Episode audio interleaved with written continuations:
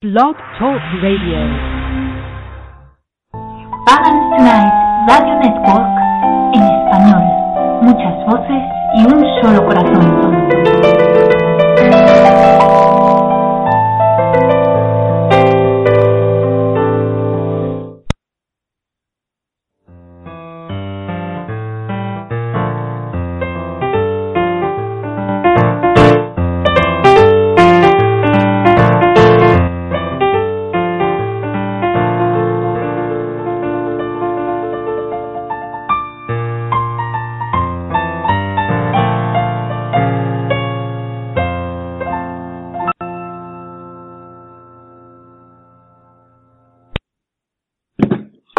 Queridos amigos, queridas amigas? Bienvenidas y bienvenidos todos. Pásenle, estamos en encuentro. Esta es la edición número 18. Vamos a estar hablando de maestros en el paganismo. Y es la segunda vez que la grabamos. El día de ayer estuvimos en vivo y en directo también en un episodio surreal. Yo creo que nunca habíamos vivido una situación eh, igual porque logramos grabar 40 minutos y después y de hecho iba todo muy bien y después absolutamente todo falló. Terminamos en la sala de chat eh, platicando unos minutos muy muy agradable. Voy a tener eh, algunos comentarios que valen mucho la pena que mencionamos ayer en la sala de chat todos los que nos quedamos chateando. Y, y, bueno, pues decidimos el día de hoy volverlo a, a, intentar y volverlo a grabar. Y ya por ahí les comentaba en la invitación como una de nuestras queridas radioescuchas, a quien le mandamos un beso enorme y un abrazo. Nos encanta tenerte con nosotros, hermana, habitualmente en la sala de chat. Y, y, y tú nos decías, oye, dice mi cónyuge que igual fue la maldición de San Patricio, ¿no? Porque hubo un momento donde obviamente tocamos el tema de cómo el 17 de marzo eh, pues se celebra eh, en todo el mundo en realidad eh, se celebra el día de San Patricio. Y ese día pues todos los paganos o muchos paganos eh, nos unimos en una campaña pues de información haciéndole saber a toda la gente que en realidad en Irlanda nunca hubo y nunca ha habido serpientes y que la serpiente es simplemente la representación cristiana de, eh, de lo malo, de lo hereje, del pecado, de lo pecaminoso, eh, y, y que obviamente representaban a todo aquel que no era cristiano, ¿no? Entonces, ayer explicábamos en el encuentro cómo esta metáfora de un tal San Patricio expulsando de, las islas eh, a las serpientes, pues no era otra cosa que la, conversión, la persecución e incluso el asesinato de, de muchos paganos.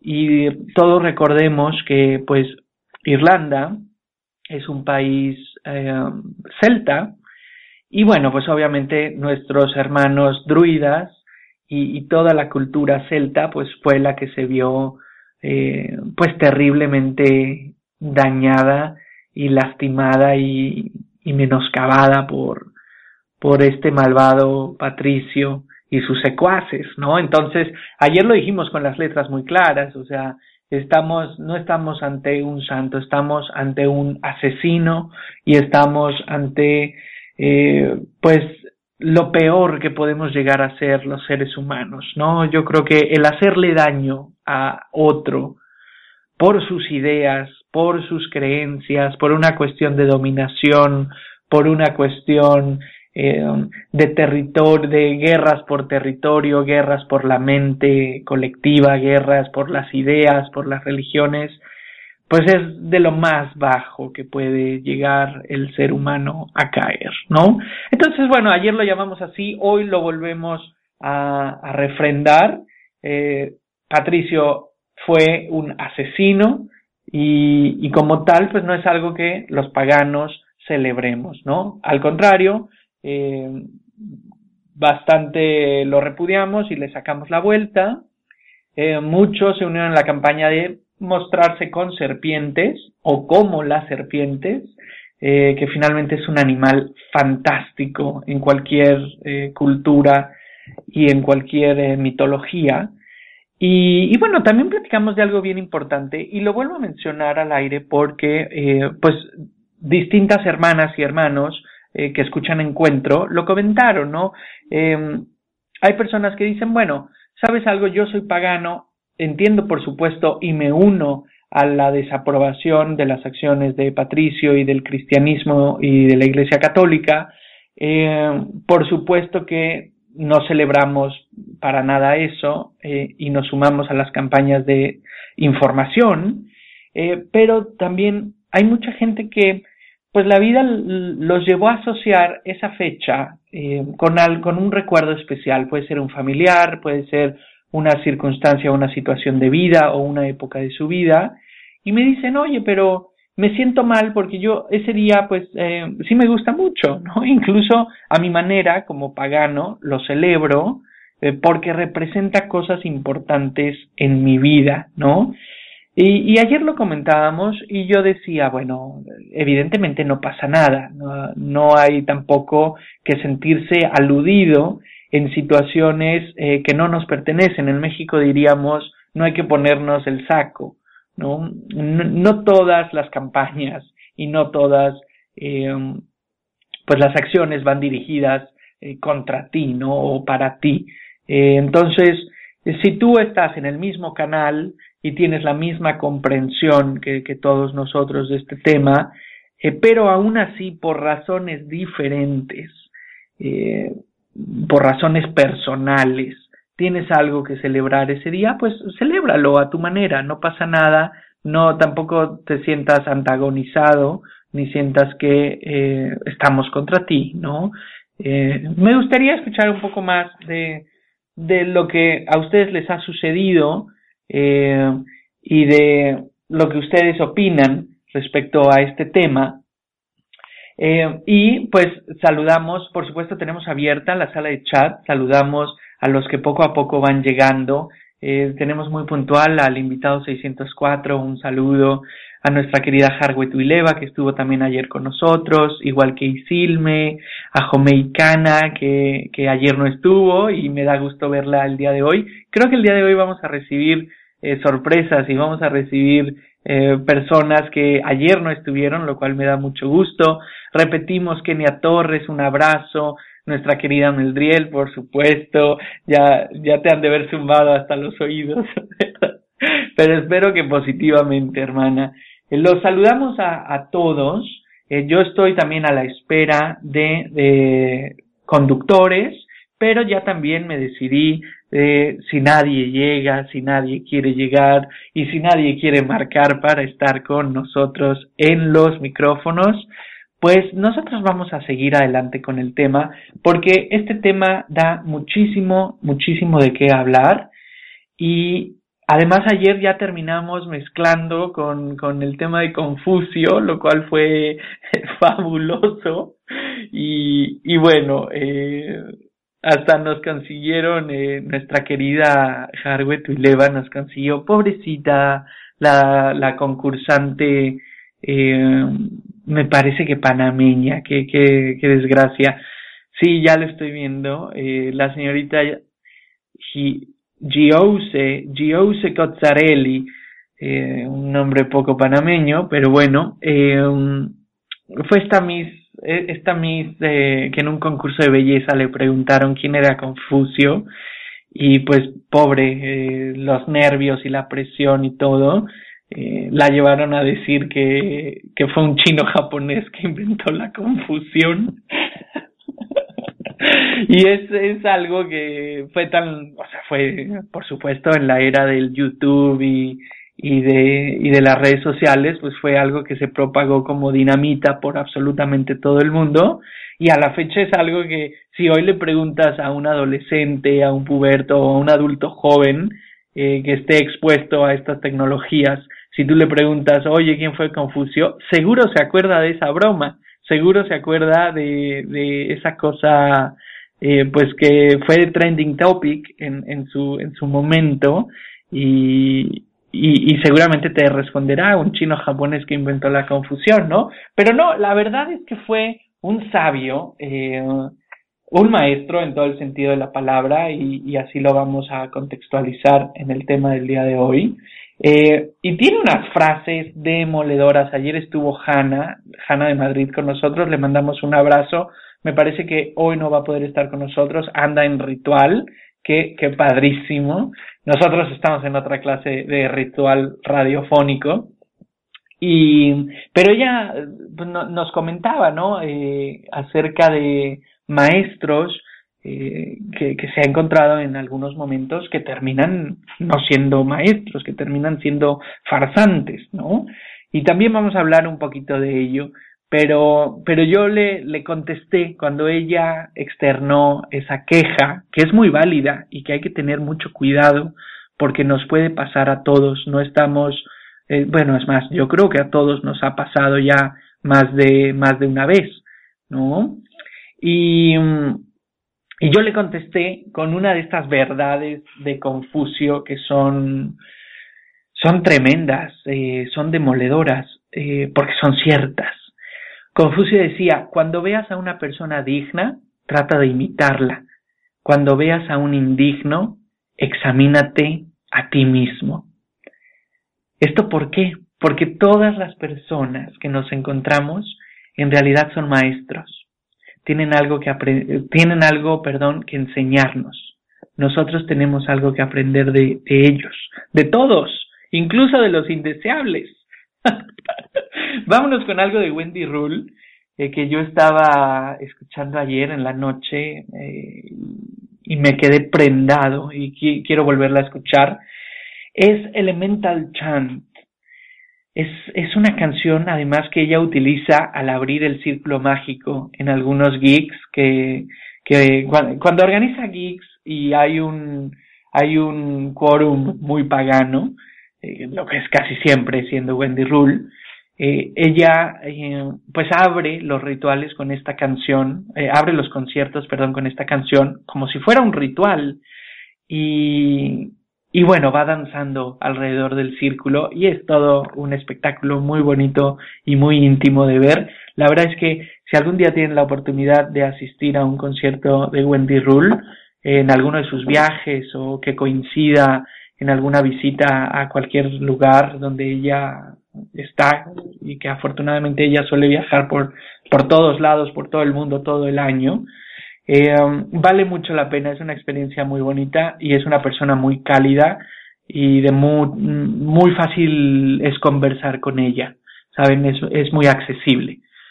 Ya volvemos, estamos a cinco minutos de comenzar. Eh, vamos destapando la cerveza o qué, saludamos Estamos en los estudios de Pagans Tonight Radio Network en español, los estudios en Norteamérica, pero saludamos a toda la gente que nos escucha desde el, hemisferio sur, eh, desde el continente americano, hemisferio sur, continente americano, hemisferio norte, y por supuesto nuestros queridos europeos, a quienes mandamos un fuerte abrazo y un fuerte beso, que están en sábado por la noche. Muchos deben estar bailando en un bueno, no bailando, no es muy temprano, pero eh, pues sí, quizá precopeando eh, o preparándose para sufrir las, las fiebres de sábado por la noche, lo cual está muy bien, me parece perfecto y seguramente ya nos escucharán en diferido.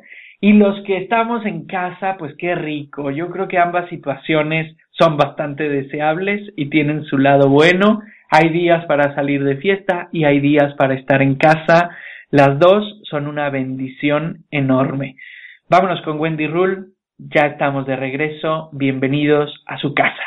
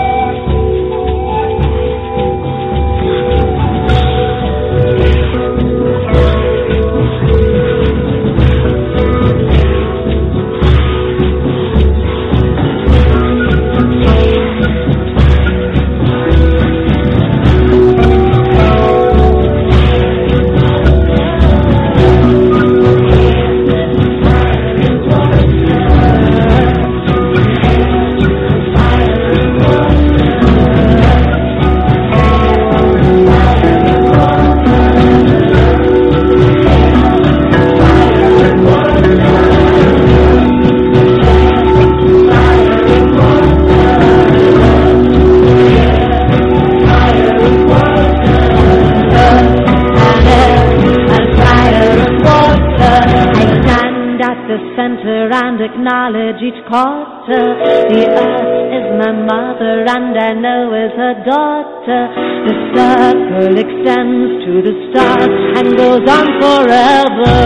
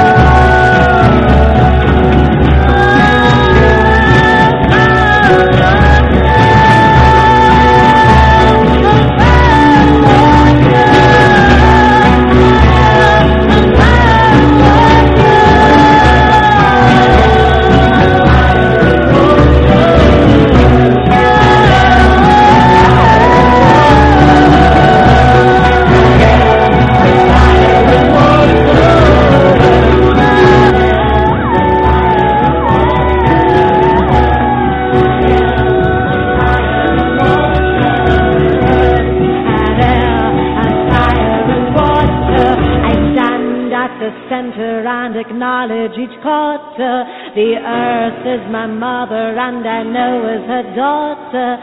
The circle extends to the stars and goes on forever.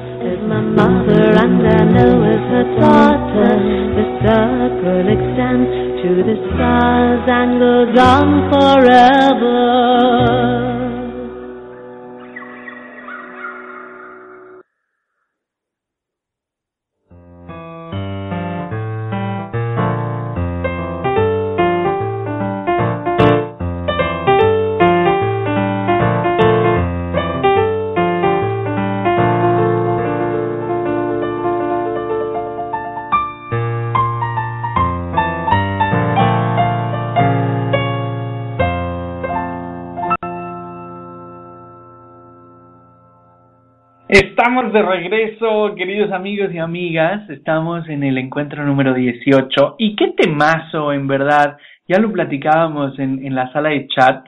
es, eh, es una de esas canciones, híjole, que te carga y te llena de energía y, y, y esa, y te pone a mover, definitivamente mueve la energía que, que hay en ti. Eh, yo la recuerdo con mucho cariño. He, he tenido ahora sí que la fortuna de verla creo que tres veces en mi vida. Y las tres veces Wendy Rule es un verdadero amor. Y, y ay, se platica tan rico con, e, con ella y te ríes y, y, y todo que la verdad es que eh, pues siempre que, que, que puedo la, la recuerdo y le mando mis mejores pensamientos. Además de que ella ya lo saben para eh, Pagans Tonight Radio Network en español y, y en inglés, siempre ha permitido poner toda su música. Ella siempre nos ha dicho reproduzcanla. A mí lo que me gusta es que la gente eh, disfrute eh, de, de mis creaciones, ¿no? De, de esto, de estas cosas eh, que deben ser, ella las describe, es un proceso creativo eh, que ella pues describe, bastante cercano pues a, un parto, ¿no? A, a una gestación. Y, y, la verdad es que me parece fantástico. Y, y bueno, le mando un abrazo muy grande, su, su, su mami cruzó hace un, un mes, me parece, y bueno, pues ella está atravesando por ese duelo y por ese, eh, por ese momento que es tan difícil. Eh, y bueno, pues apoyarla mucho y, y si te gusta su música, suéltale una línea la próxima vez que estés en redes sociales o, o a través de su canal de YouTube o, o lo que sea. Ustedes saben que una de las cosas para un artista, eh, y digo para cualquier persona en realidad, para cualquier profesionista, para cualquier eh, persona que invierta su energía y, y, su cariño y su tiempo y su esfuerzo y su técnica eh, en crear algo y compartirlo, eh, pues decirle, oye, tu trabajo es relevante, tu trabajo me gustó, tu trabajo me ayudó, tu trabajo eh, me encanta, es lo máximo. Eh, en verdad que yo creo que no podría haber una cosa más, más bonita que eso. Habiendo dicho eso, eh, y déjenme, antes de regarla, preguntar por aquí por el chat, porque, eh, porque no quiero abrir micrófono y, y, y que resulte que me lo estaba yo imaginando, pero creo que tengo una super sorpresa. Eh, y te voy a abrir el micrófono, hermanita, y te voy a dar la bienvenida Bienvenida a Encuentro. Creo que no es la primera vez que te tenemos del lado de los micrófonos, pero siempre es un placer. ¿Cómo estás, querida Harwet Leva? Madre mía, hola. qué bienvenida, por favor, qué bien, qué alegría. Alegría la nuestra de verte en la sala de chat y, y de tenerte en, el, en los micrófonos bienvenida a, a, esta, a esta mesa, que normalmente es más poblada, tú lo sabes, pero pues sí, eh, sí. yo creo que las energías de, de, este, de estos días eh, nos querían a, a ti y a mí en los micrófonos, lo cual me encanta. Y bueno, primero que nada quiero preguntarte cómo estás. Estamos a unas horas del equinoccio, el equinoccio de primavera y a unos días, que casi también podríamos contabilizar en horas, de la luna llena, eh, todo lo cual lo vuelve un momentazo súper especial. ¿Cómo estás, cariño? ¿Cómo estás en tu vida? ¿Cómo estás en tus proyectos? Pues estoy bien, aquí tengo una um, a, a, mi peque, que la tengo aquí al lado, si la escucháis pues ya sabéis porque eh, hay un niño llorando por detrás y cosas de esas. Y bueno, bien, el, en tres días estamos en el, eh, el ritual de Ostara de, del prototemplo de Anubis, que va a celebrar un Ostara conjunto, nos han invitado a nosotros, así que muy contentos, ya preparando el postre, que casi siempre es lo que me toca a mí llevar, o casi siempre es lo que yo misma me, pues digo, ah, voy a llevar el postre, me gusta mucho la repostería, me gusta mucho cocinar dulce, la verdad. Salado también, pero bueno, dulce sobre todo y nada, escribiendo, me has pillado escribiendo eh, con un proyecto que ando ahora y, y nada, bueno, hoy eh, mañana cumple mi hija los 11 meses, así que celebrando ya también otro otro hito en nuestra familia y en nuestra vida. Fíjate en verdad cómo, cómo todo converge y qué padre energía debes estar viviendo. Tú has pasado por semanas, incluso meses o años de una energía creativa muy, muy importante que, que ha guiado en muchos sentidos tu vida y tu trabajo. Y lo vimos hace muy poco con la publicación de tu primer libro. Eh, y, y recientemente, además, me estoy dando un clavado eh, por, por tu blog, que le recomiendo a todo el mundo, 13 lunas. Eh, recientemente también estuviste hablando del tema de los maestros y por supuesto el tema de, de Ostara, ¿no? Y, cómo celebrar eh, algunas ideas para, para celebrar eh, Ostara, eh, que nunca están de más. Por favor, dense una vuelta por 13 lunas y y qué padre, qué padre. La verdad es que tú sabes que soy fan de, de mi querida Luna. Ya ayer platicábamos cómo los maestros espirituales pueden estar eh, y están eh, por todos lados, ¿no? Muchas veces eh, nos imaginamos, o sea, escuchamos maestros o mucho más maestros espirituales y bueno, uno a veces se imagina un maestro ascendido acá en onda eh, Siddhartha Gautama, eh, eh, que, digo, también es cierto y también existen, ¿no? Pero eh, también la vida nos da muchísimas sorpresas y, nos dice, oye, oye, eh, pero aquí también hay otros maestros espirituales, ¿no? Y ayer comentábamos acerca de, de los hijos y cómo los hijos pueden ser y son grandes maestros al menos hasta que llegan a la adolescencia. y, comentábamos sobre Confucio, eh, como él decía, me preguntas por qué compro arroz y compro flores, pues compro arroz para vivir y compro flores para tener algo por lo que vivir, poniendo en un lugar muy especial todo lo que tiene que ver con la madre naturaleza y todo lo que tiene que ver eh, con, lo natural, ¿no? y incluso con el mundo de las plantas. Eh, Carmen Paz ayer o hace unas horas publicaba una hermosa araña tejedora eh, tejiendo su, su red y verla, en verdad que es, es viajarse a, a temas eh, quizá de la, de la vida y que uno dice, bueno, ¿cómo llegué a este punto? ¿Cómo es que estoy llegando a estas reflexiones y llegando a estos pensamientos partiendo del video de una araña? Y, y ese, pues, es también la genialidad de la mente, eh, la mente humana y el poder de, nuestra mente, ¿no? Eh, ¿Por dónde empezaríamos abordando todo, todo este tema? Vamos a tratar de amarrarlo. Tú tienes una plática deliciosa, siempre lo he dicho. Eh, ¿Por dónde empezarías amarrando todos estos temas? Y, y ¿qué es lo que rescatarías quizá de ayer? Eh, no sé, porque como, como dicen en, en la sala de chat, no hablemos de ayer otra vez, ¿no? Estuvimos ayer aquí todos. Eh, vayamos explorando otros caminos. Pues, ¿qué rescataría de ayer y que quizá podríamos seguir explorando? La verdad es que la, la, conversación fue, sí, cariño, la conversación fue muy interesante en general, pero quizá una de las cosas que creo que, no sé si la comentaste o no la, no la llegaste a comentar, cuando estuvimos hablando de los falsos maestros, ¿te acuerdas que dijiste, sí, porque hay falsos maestros, tal y cual?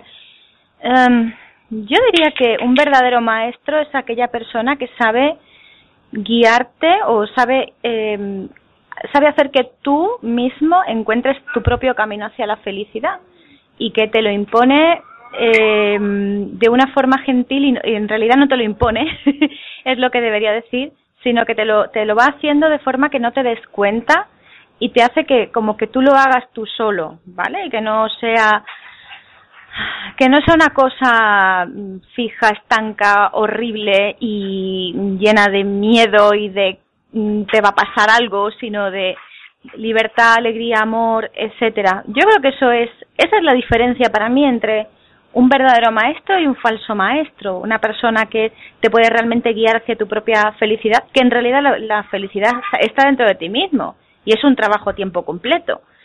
Mm, y te sabe decir eso, ¿no? Y te sabe decir, es que la, verdadera felicidad, el verdadero sentido de la vida está en tu corazón y está en la gente que te rodea y está en aprovechar todos los días como si fueran el último y mirar a la gente a la que amas y tomarte un café con ellos y abrazar y, y besar y querer y no pasa por dejar de lado todas esas cosas que te hacen feliz, sino abrazarlas y tomarlas como propio. Yo creo que esa es la diferencia eh, entre un verdadero maestro y un y un maestro falso, ¿no? El, maestro falso te va a querer aislar de los demás, te quiere controlar, te quiere someter.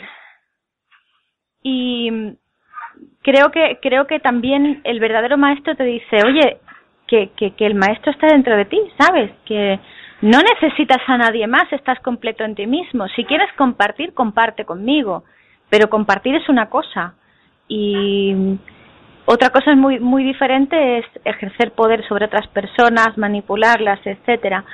Eh, no he visto muchos casos en el paganismo, de todas formas, de esto, gracias a los dioses, eh, porque creo que afortunadamente la comunidad pagana en general, eh, en general, eh, tiene muy buena cabeza, pero puede pasar, oye, que esto le puede pasar a cualquiera, ¿sabes? Estás muy desesperado, estás muy tal, y encuentras a una persona que, que va de gurú por la vida.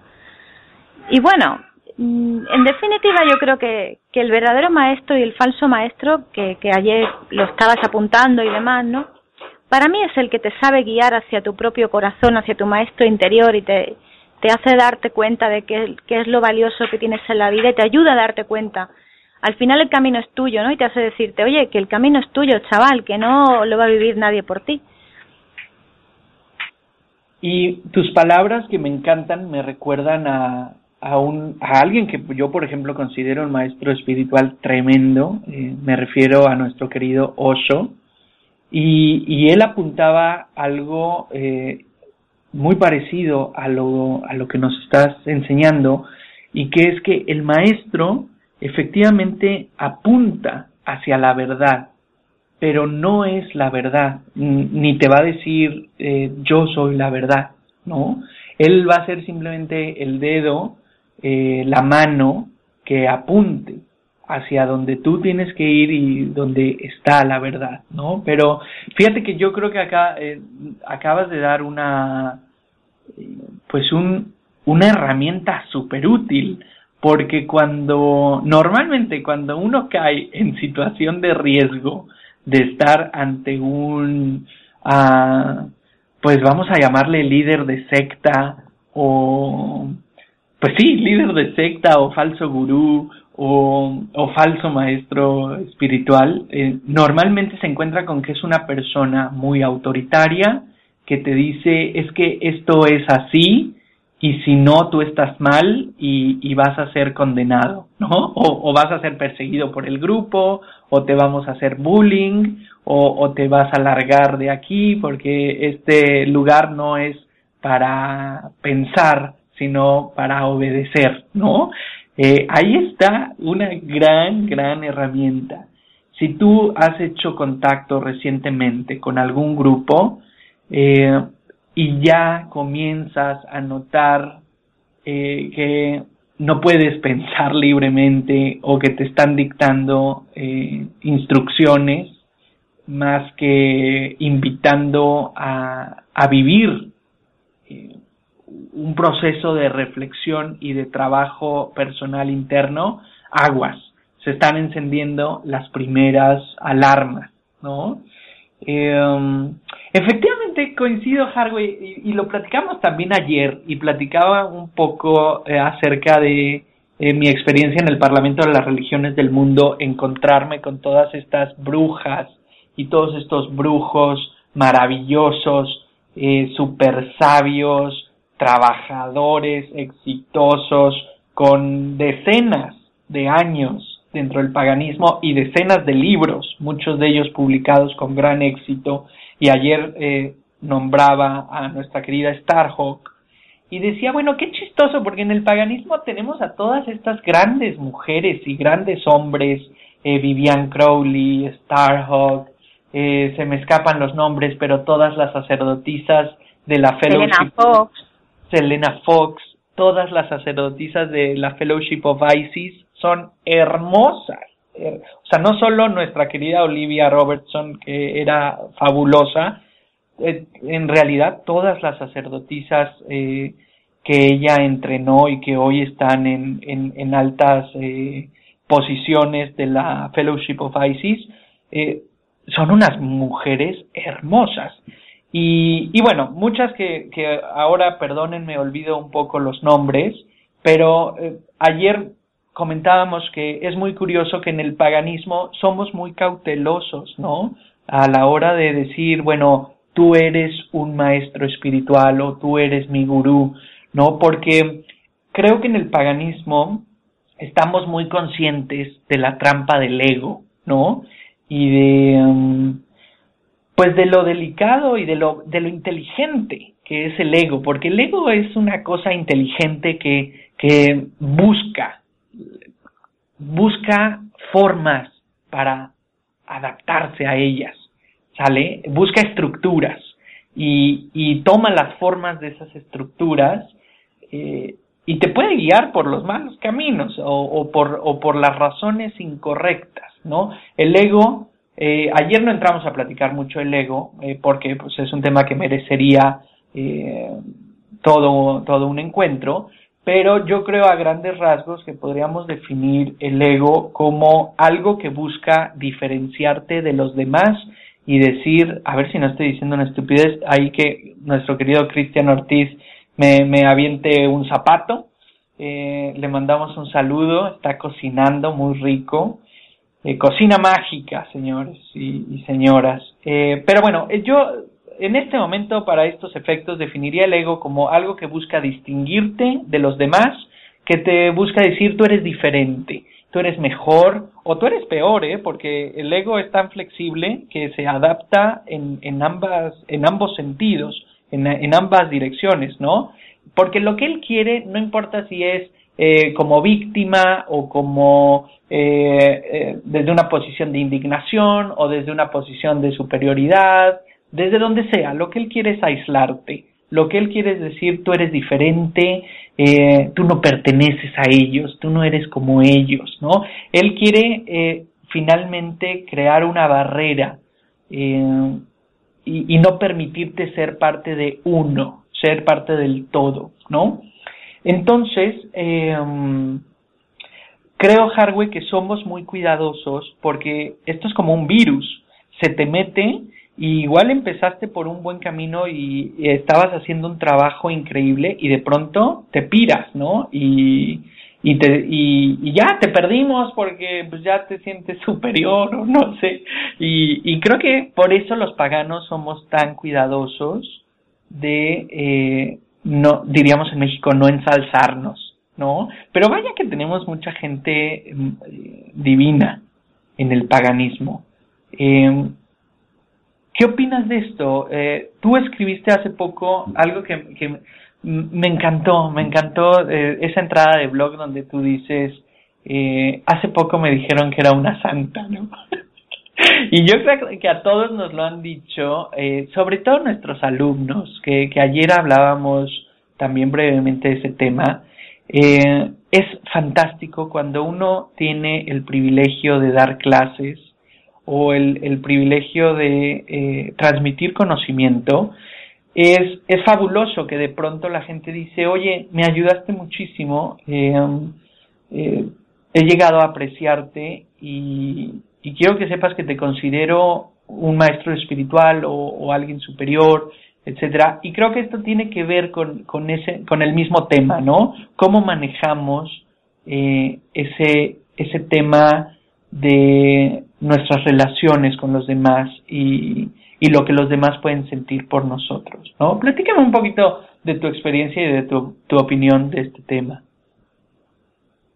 Pues, eh, perdonadme si se escucha la niña de fondo, pero está jugando con el padre. Eh, no se escucha. bueno, ya la escucháis.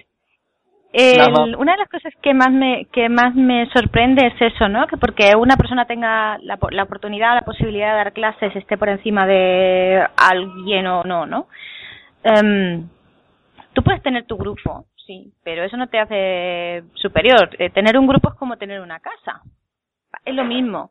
Tú tienes tu casa, tienes sus reglas en la casa, entre comillas, ¿no? O lo, o, lo tienes organizada de determinadas formas, tienes tu salón en un sitio, tienes tu dormitorio en otro. ya está, no tiene nada. Perdonarme, ¿eh? ¿eh?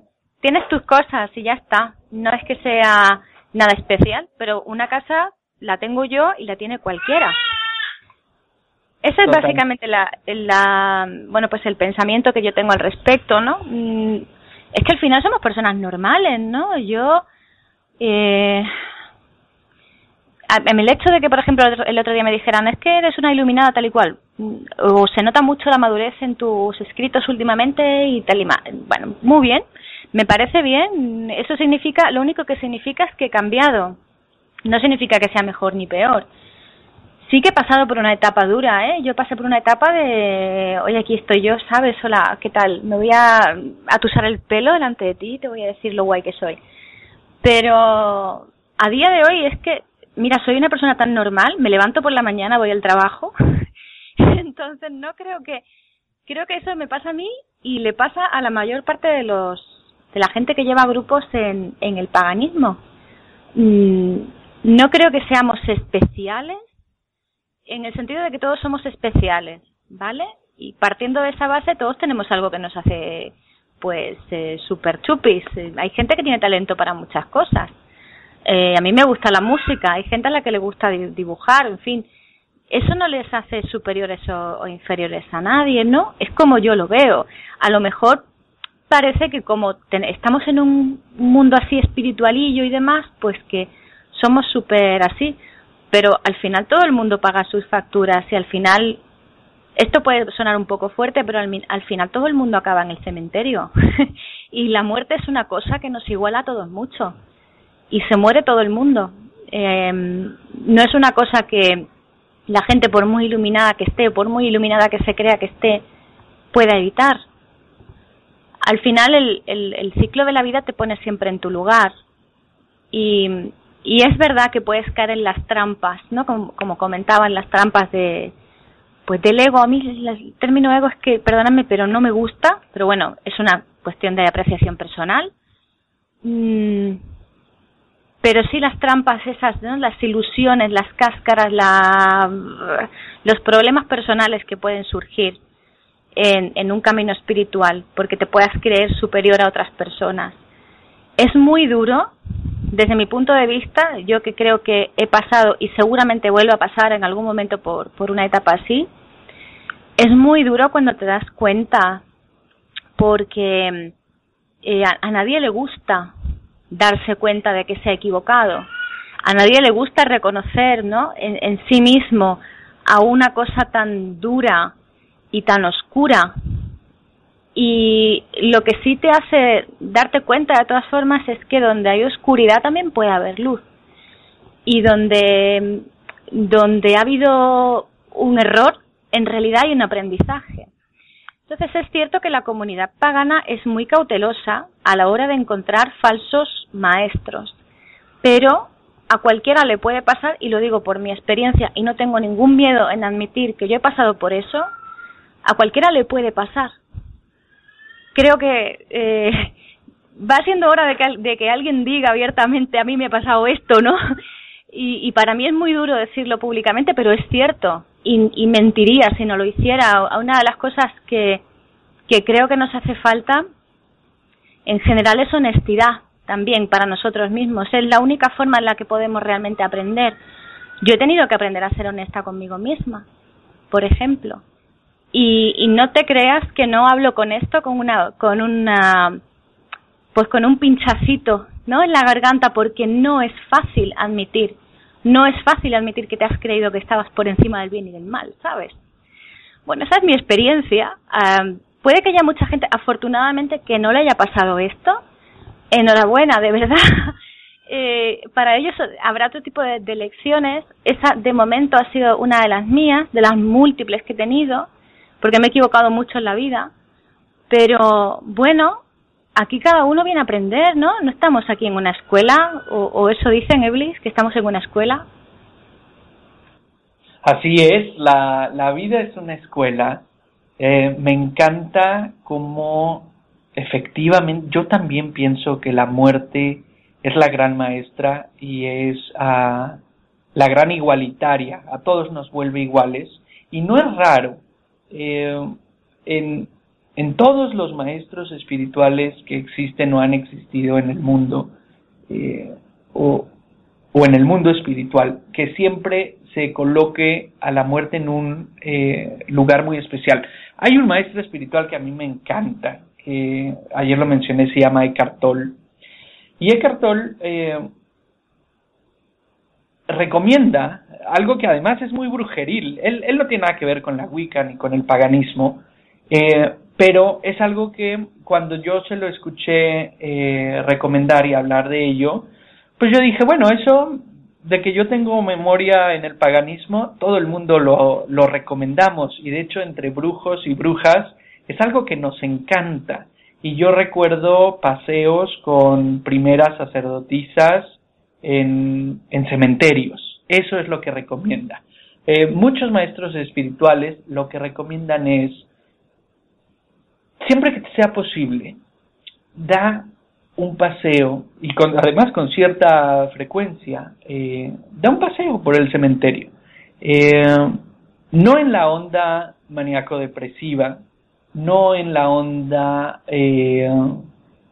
morbosa, escandalosa, sino en una perfecta, um, estando perfectamente centrado en la idea de que nuestro tránsito por esta eh, vida, por este plano de existencia, aun cuando creemos en, en la reencarnación, por supuesto, la mayoría de los paganos que yo conozco, eh, 99.9% creemos en la reencarnación, pero eso no le quita la fuerza a la, a la reflexión eh, de cómo nuestro tránsito es eh, muy breve, es muy fugaz, son cinco minutos los que estamos aquí eh, cuando comparas eh, una vida con, no sé, la historia de la humanidad, por ejemplo. Es, son cinco minutos.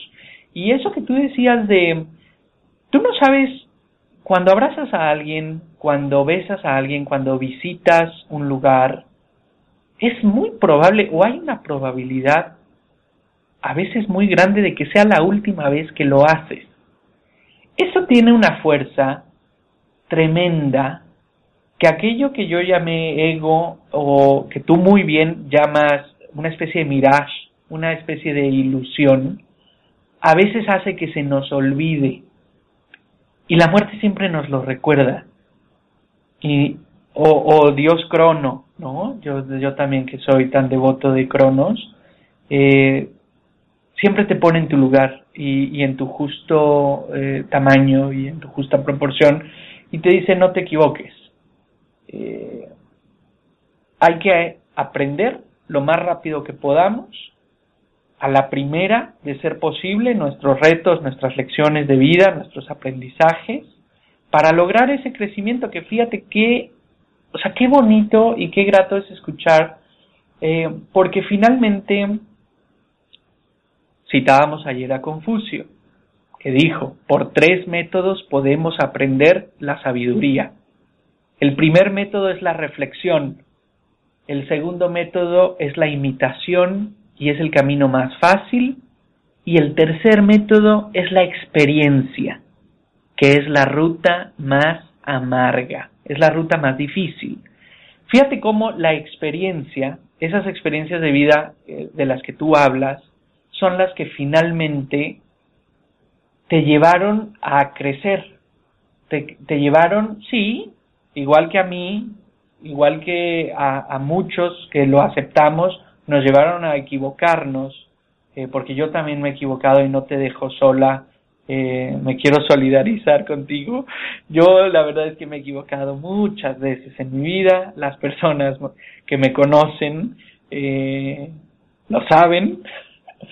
Y, y bueno, es gracias a ello que podemos decir, yo ya pasé por ahí, yo ya aprendí y, y eso nos pone también en una situación de poder ayudar a las demás personas. Es también algo muy padre y que debemos agradecer mucho, Harway. Ayer lo platicábamos.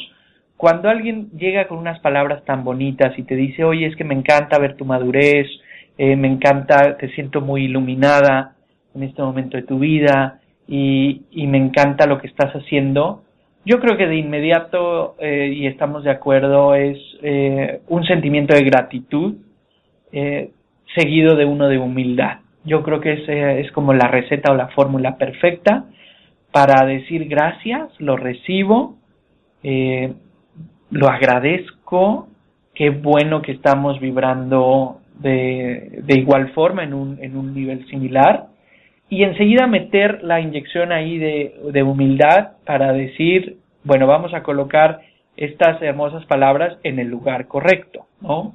Porque ayer platicábamos, y podría ser el siguiente tema, eh, sobre qué onda con los sacerdotes y las sacerdotisas en relación a su papel como maestros o mentores y en su posible eh, lugar como maestros espirituales algún día o quizá nunca, etcétera, ¿no? Entonces, lo que ayer yo planteaba e iniciaría por preguntarte si estás de acuerdo con eso, es que ser un mentor no necesariamente quiere decir que seas un maestro espiritual y viceversa, quizá puedes ser un maestro espiritual que nunca se ha dedicado a la mentoría, o al menos no de forma directa. Si la gente te quiere imitar o la gente reflexiona eh, a raíz de tu trabajo o, de tu ejemplo, pues bueno, ya es una cosa muy diferente.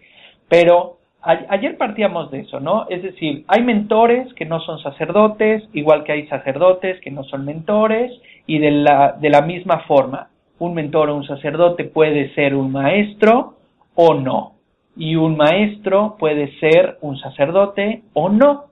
La verdad es que en esto no hay, eh, no hay como reglas no hay nada fijo, no hay nada establecido.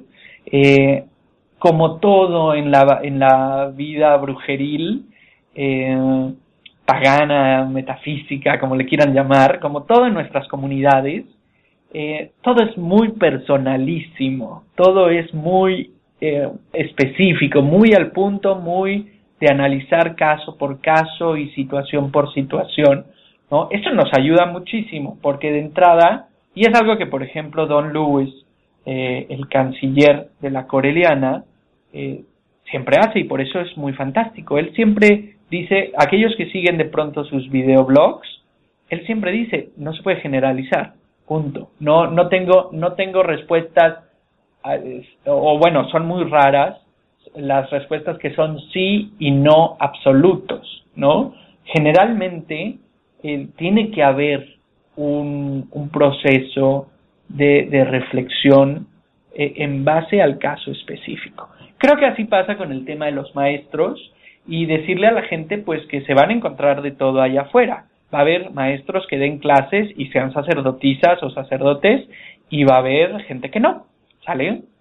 Eh, aquí, aquí, partiríamos de la misma base para entrar a este tema de, de la clase sacerdotal y de los mentores? Mira, pues yo creo que estoy totalmente de acuerdo contigo. Mm, ayer además eh, hablamos de hablamos de este tema también y recuerdo que estuve pensando mientras lo estabas tú lo estabas hilvanando todo, ¿no? Y poniendo en orden el pensamiento y demás y yo estaba pensando es que eh, el pensamiento ese de que una persona, un sacerdote, tiene que ser un maestro o tiene que decirnos qué es lo que tenemos que hacer o tiene que guiarnos específicamente y que esa persona, eso sea un sacerdote, una sacerdotisa, yo creo que está muy heredada de otros modelos que no son ni mejores ni peores, simplemente son otros modelos. Entonces, hay veces en las que las personas son maestros de otra forma y no son sacerdotes ni sacerdotisas.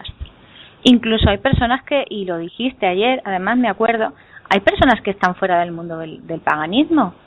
¿Por qué tenemos que estar buscando los maestros dentro del mundo del paganismo? Yo creo que el, el paganismo en realidad es un reflejo y es una forma de ver la vida y es una religión, por supuesto, pero en realidad la vida es todo lo que es central aquí. Por tanto, se pueden encontrar maestros en todos los ámbitos de la vida y en todos los aspectos de la vida. No hay que centrarse en uno solo, no hay que ser y esto me lo, me lo dijo Lady Stephanie, eh, de la tradición correliana también, en la que yo también pertenezco y demás, ¿no? Decía, siempre hay que tener un equilibrio entre la vida espiritual y la vida mundana. Y porque en realidad es lo mismo, tendemos a hacer una división y hacer una como una dicotomía de ambos aspectos y en realidad todo forma parte de lo mismo y hay que dedicarse a todos los niveles por igual y hay que tomar hay que tener cariño por todos los niveles por igual y amor hacia todos los niveles por igual. Entonces, no, no necesariamente, además, también habría que pensar ¿Qué es un sacerdote en el paganismo? El paganismo que en sí mismo lo que busca es que nosotros no tengamos intermediarios con la divinidad, sino que nosotros seamos nuestros propios sacerdotes y sacerdotisas, ya sea dentro de una tradición, fuera de una tradición, que tengamos esa relación libre y esa relación em, de amor y sin miedo y sin nada que no sea tú y tu práctica. Y si quieres compartirlo con más gente, perfecto. Si quieres andarlo por ti, por ti mismo, perfecto.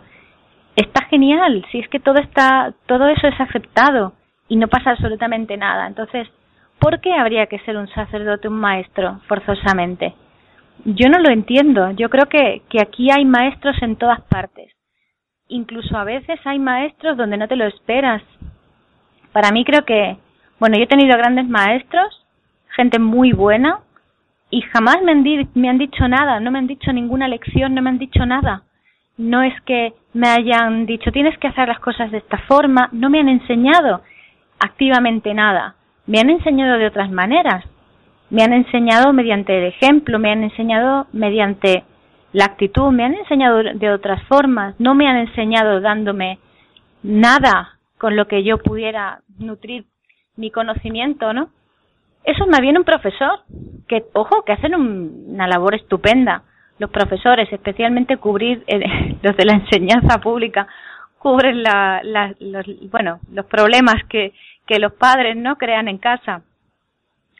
Pobrecitos. Pero sí que es verdad que yo he encontrado mucho más maestro fuera del paganismo, fijándome en otras cosas, que dentro del paganismo. Lo que pasa es que el, camino, en mi experiencia por lo menos, otras personas será de otra forma, lo que me ha hecho, lo que ha hecho posible ha sido que yo pueda fijarme en eso, que me haya dado, me ha, me ha dado herramientas para que yo pueda fijarme en dónde pueden estar esas lecciones y de quién pueden venir. Por tanto, no es tanto el hecho de que el sacerdote o la sacerdotisa que me haya guiado en mi camino me haya dado una lección, me ha dado una serie de conocimientos, el cual hay que agradecer y el cual es sagrado, por supuesto, pero no me ha enseñado nada. Al final lo que me han enseñado, bueno, sí me han enseñado, por supuesto, pero lo que me han enseñado ha sido a verlo en mí y que yo sea capaz de verlo en otras personas que no eran esos supuestos maestros, mentores o personas que daban clase, esas personas que daban clase han sido profesores y me daban un conocimiento, pero el conocimiento luego hay que ponerlo en práctica. Y creo que la mejor forma de ponerla en práctica es mediante la observación y mediante la práctica en la vida, por supuesto, la aplicación en tu vida, ¿no? Eh, hay veces en las que yo me he planteado hasta qué punto yo debía ser guía espiritual o persona espiritual o, maestra espiritual y ese tipo de cosas, ¿no? Y yo he llegado a la conclusión de que yo estaba para dar un conocimiento, pero que no estaba capacitada para, para ser de psicóloga, por ejemplo, que me ha, me ha pasado. que no estaba capacitada para decirle a una persona cómo solucionar sus problemas, ¿no?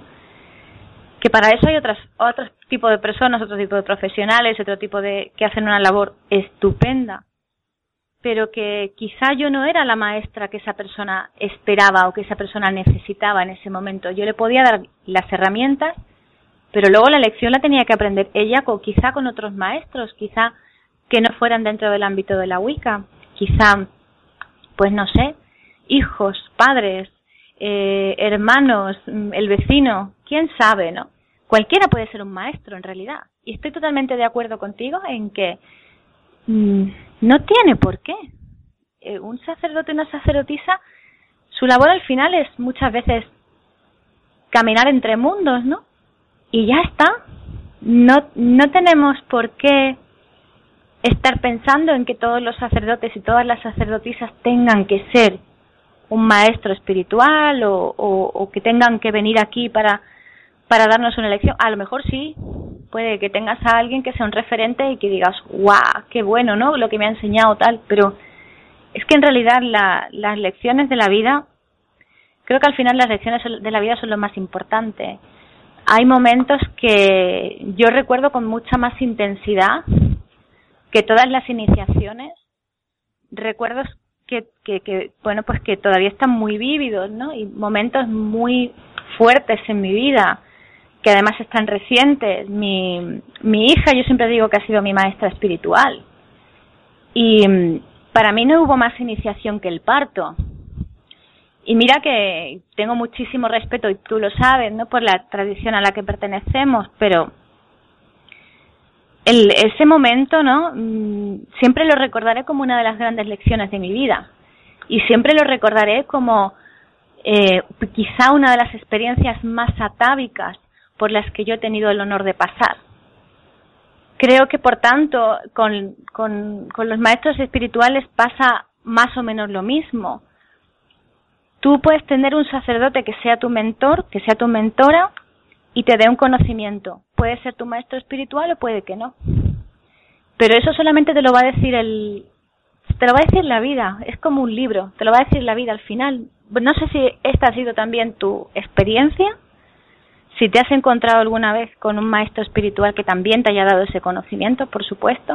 Habrá mucha gente que le pase así, habrá mucha gente que diga, wow, esta persona me ha dado clase y además me ha llegado al alma y qué bien, demás, pero en mi caso, por ejemplo, las grandes, grandes lecciones no me la han dado nadie, eh, quizá una o dos personas relacionadas con el ámbito de la Wicca.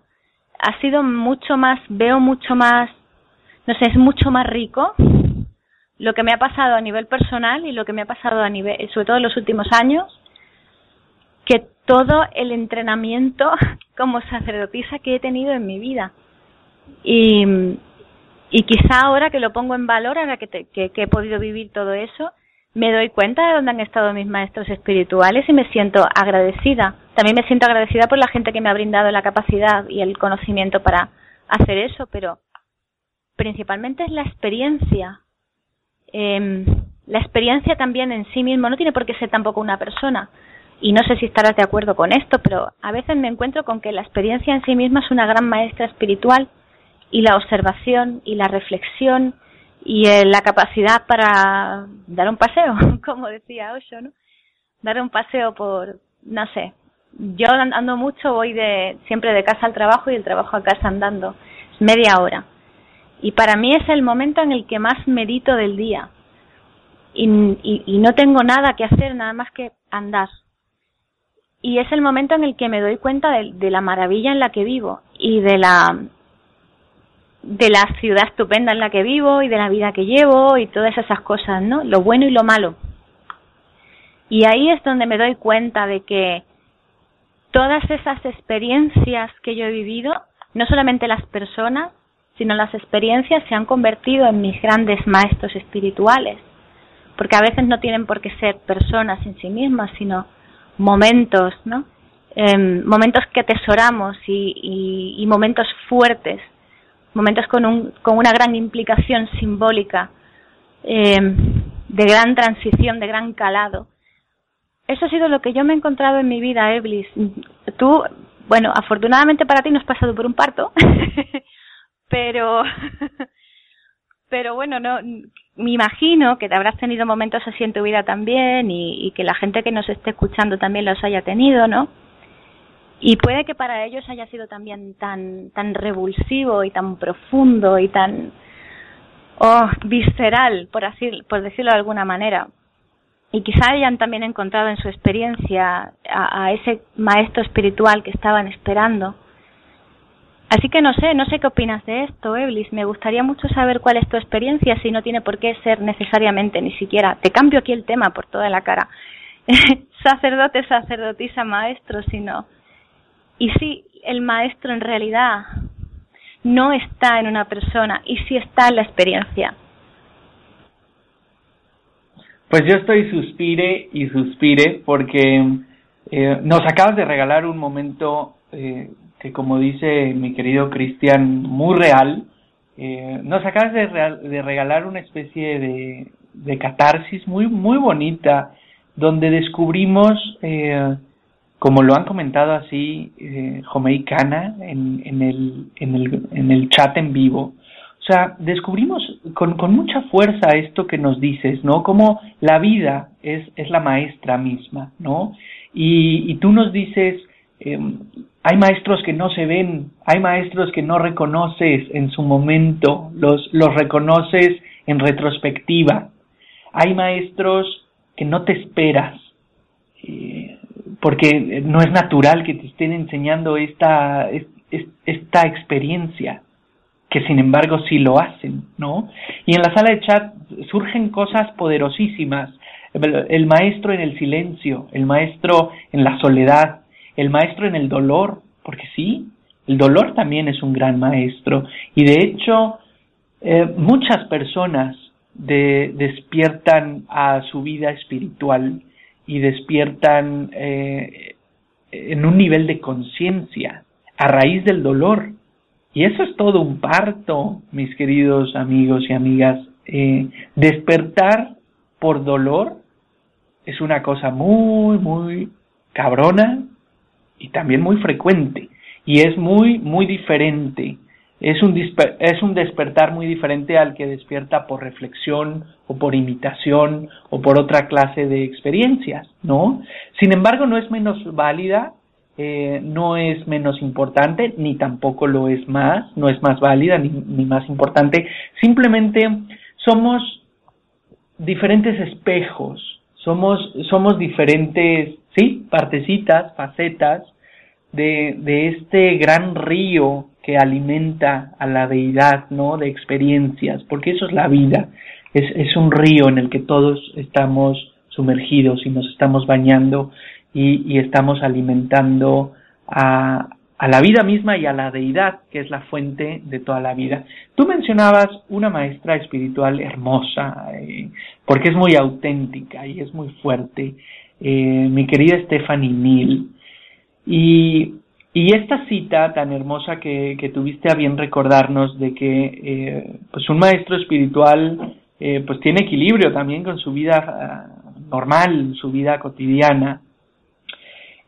Esto, también, esto viene también de Don Lewis, es una de sus enseñanzas, donde él decía todos los aspectos de la vida, todos los aspectos de la existencia sin importar lo mundano que parezcan, tienen una dimensión espiritual.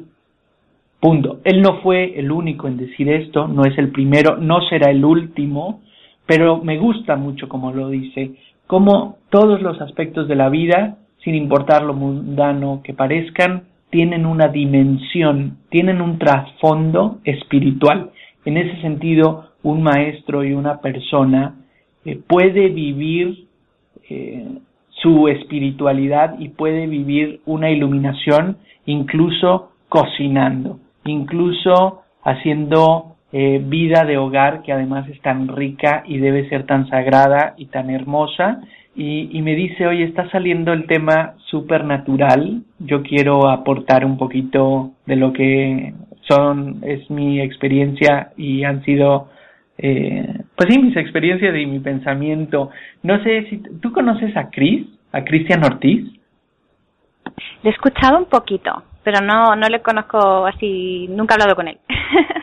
es fenomenal. Espero que podamos conectar nuevamente la llamada con él. Eh, yo la verdad es que no me canso de recomendar su trabajo porque es alguien eh, que tiene, eh, ¿sabes cómo lo describo? Es como, eh, con Chris puedes hacer reflexiones muy, muy profundas, pero siempre y siempre hay eh, una parte muy revolucionaria en su energía, muy de protesta.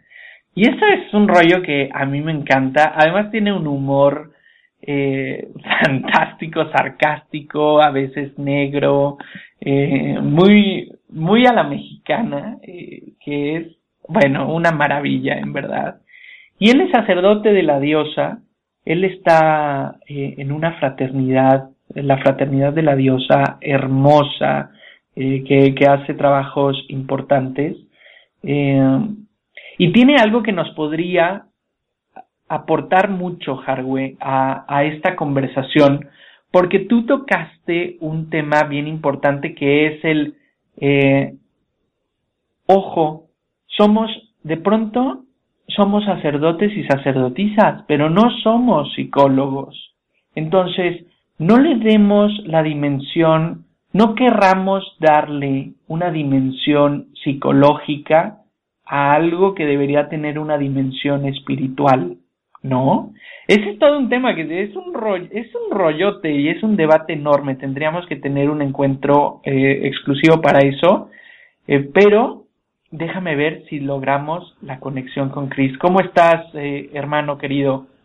Hola, hola, ¿ya me escucho? Perfectamente. Hace rato estabas en una onda Así, te, estabas como en el espacio. San Patricio, San Patricio nos anda, nos anda haciendo gracias por andar hablando mal de él.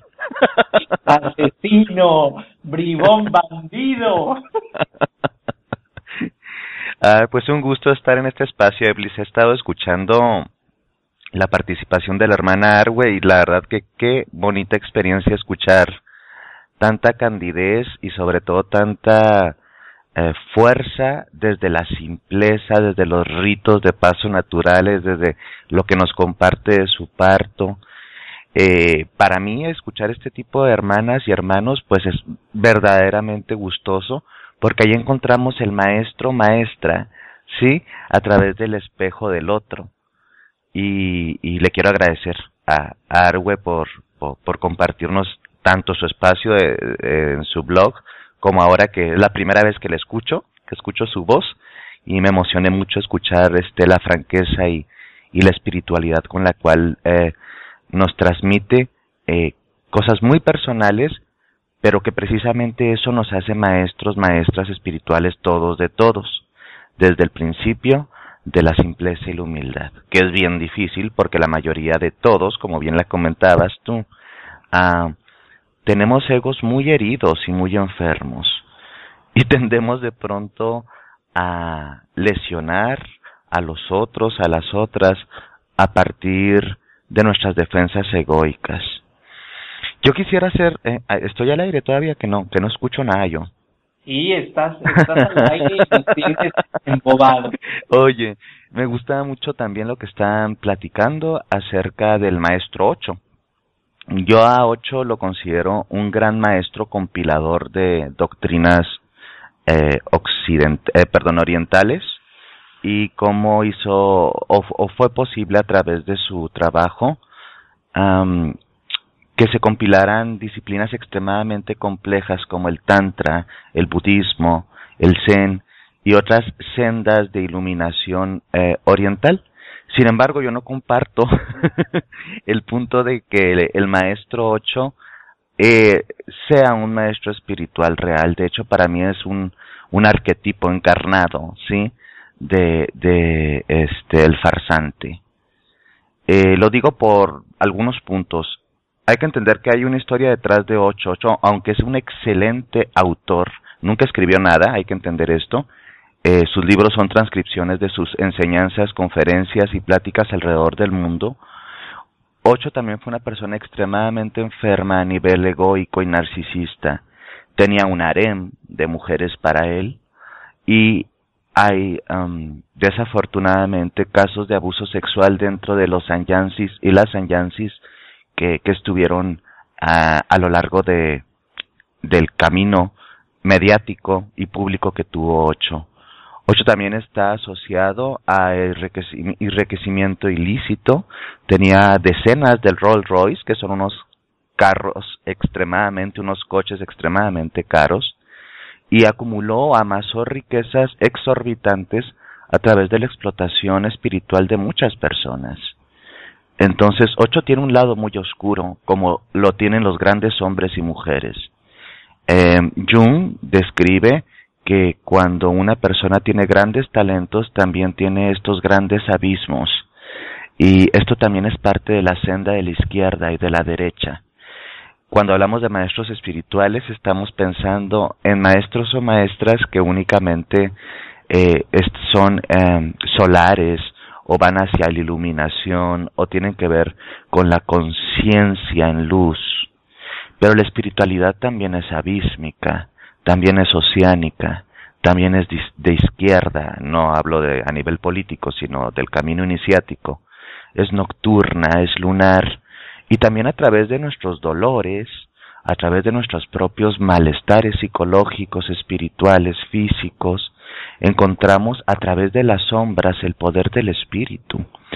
Y esto está muy marcado en muchas líneas de, de paganismo y neopaganismo que últimamente se han desvirtuado o nos hemos desvirtuado o acomodado o reacomodado, no sé cómo decirlo, todo depende de quién lo mire, con el movimiento New Age y con un positivismo muy, muy superación personal tipo norteamericano, uh, realmente también tenemos que pensar que la espiritualidad es algo oscuro que también nos espera eh, ahí en las sombras. Es algo abísmico. Entonces, cuando la espiritualidad te llega a través de, es decir, la experiencia mística y religiosa son diferentes, pero cuando te llega la experiencia espiritual mística a través de un proceso de cáncer, no podemos hablar de que está llegando por la luz. El maestro Rumi, un gran compilador también y pensador, decía que cada herida era una puerta por donde entraba la luz.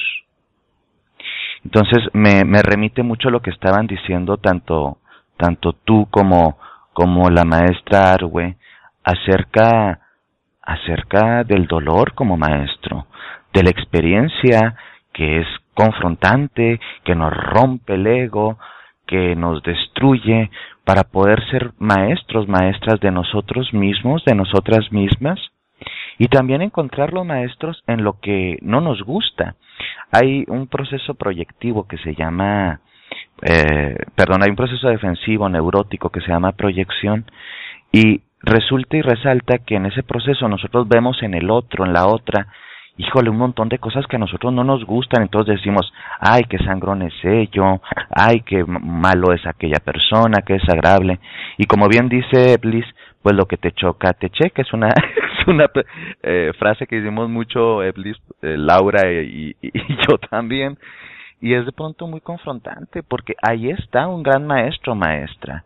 No quiero verme a mí y entonces veo lo que me desagrada de mí en el otro y se lo proyecto y se lo adjudico al otro. Yo lo veo mucho en nuestros ambientes, como me, me encantó como lo decía Arwe, pues que, espirituales, pero pues al final del día somos personas que nos levantamos, ahorita yo estaba cocinando, escuchándolos, vamos a pagar nuestras facturas, o sea, no somos maestros iluminados y no tenemos por qué pretender serlo.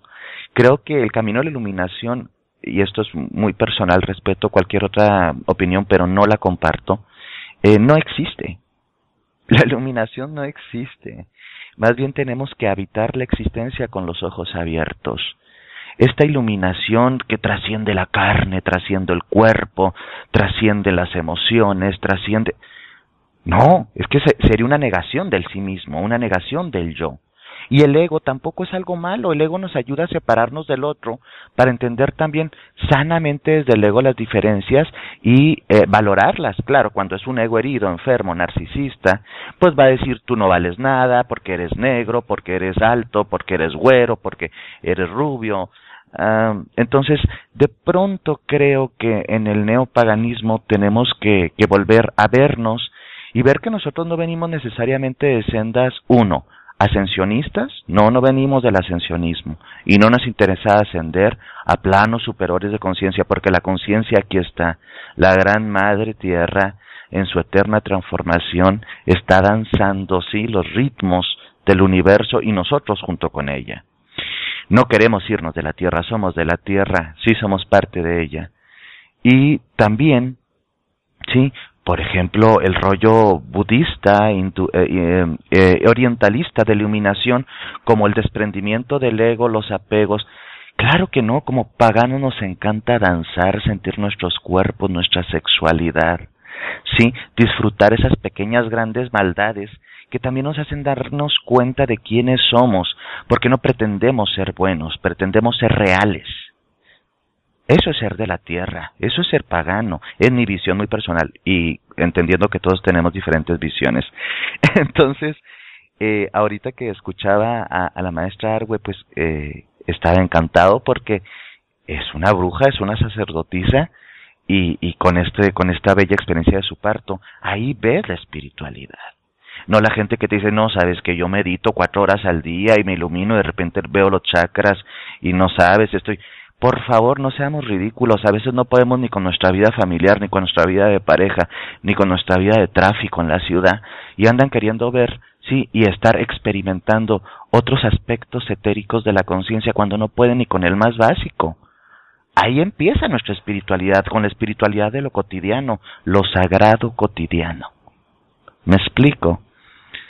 Entonces, cuando, cuando eh, leo, por ejemplo, recuerdo la carga de la diosa, eh, de, adjudicada a Doreen Valiente, eh, hay una parte que dice algo así como, no recuerdo literal, ahí déjenme ver aquí si lo encuentro, este, ok, y tú y vosotros que buscáis sabed vuestro deseo que no serán satisfechos al menos que conozcas el misterio, que aquello que buscas no lo encuentras en tu interior, entonces no lo encontrarás fuera de ti. Es algo así más o menos la traducción. Ah, parece un, lugar común de las espiritualidades contemporáneas o posmodernas, porque nosotros ya somos parte del posmodernismo. Hay que entender que nuestras religiosidades, como neopaganos, aunque están basadas en reconstruccionismos de antiguas tradiciones y también en mucha imaginación, porque no tiene nada de malo, ¿sí? Ah, somos posmodernos, pero seguimos sosteniendo una verdad perenne, perenne, una verdad eterna, de la cual hablaba el maestro Joseph Campbell. Ah, las religiones y las sendas místicas y la cultura y el arte tienen hilos conductores que siempre se han repetido, y una de esos es que la verdad, la verdad absoluta, no está en la boca del otro, no está en la escritura del prójimo, del prójimo o del contrario, está en el libro, sí, de sabiduría que somos nosotros mismos, está dentro de nosotros. Ahí está la diosa, y nos habla en susurros y nos habla a veces en llantos y nos habla a veces en gritos. Y ahí es cuando nos despertamos como la trompeta. Si que aparece en la carta del juicio final del tarot. Y tenemos que despertarnos a la vida. Y eso es un acto de espiritualidad real que no niega sí la experiencia física sino que incorpora la experiencia física como el conducto de la espiritualidad yo al menos así lo alcanzo a ver. Hola, ya me, ya me, ya me quedé fuera del aire.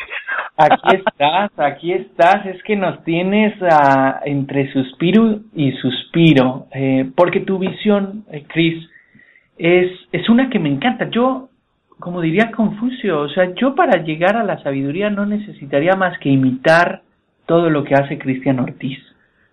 Y sería además el camino. muchas gracias, pero no. Porque aquí, ahora sí ya me voy a meter en catarsis yo. Ahora sí, hermano, ahí te va.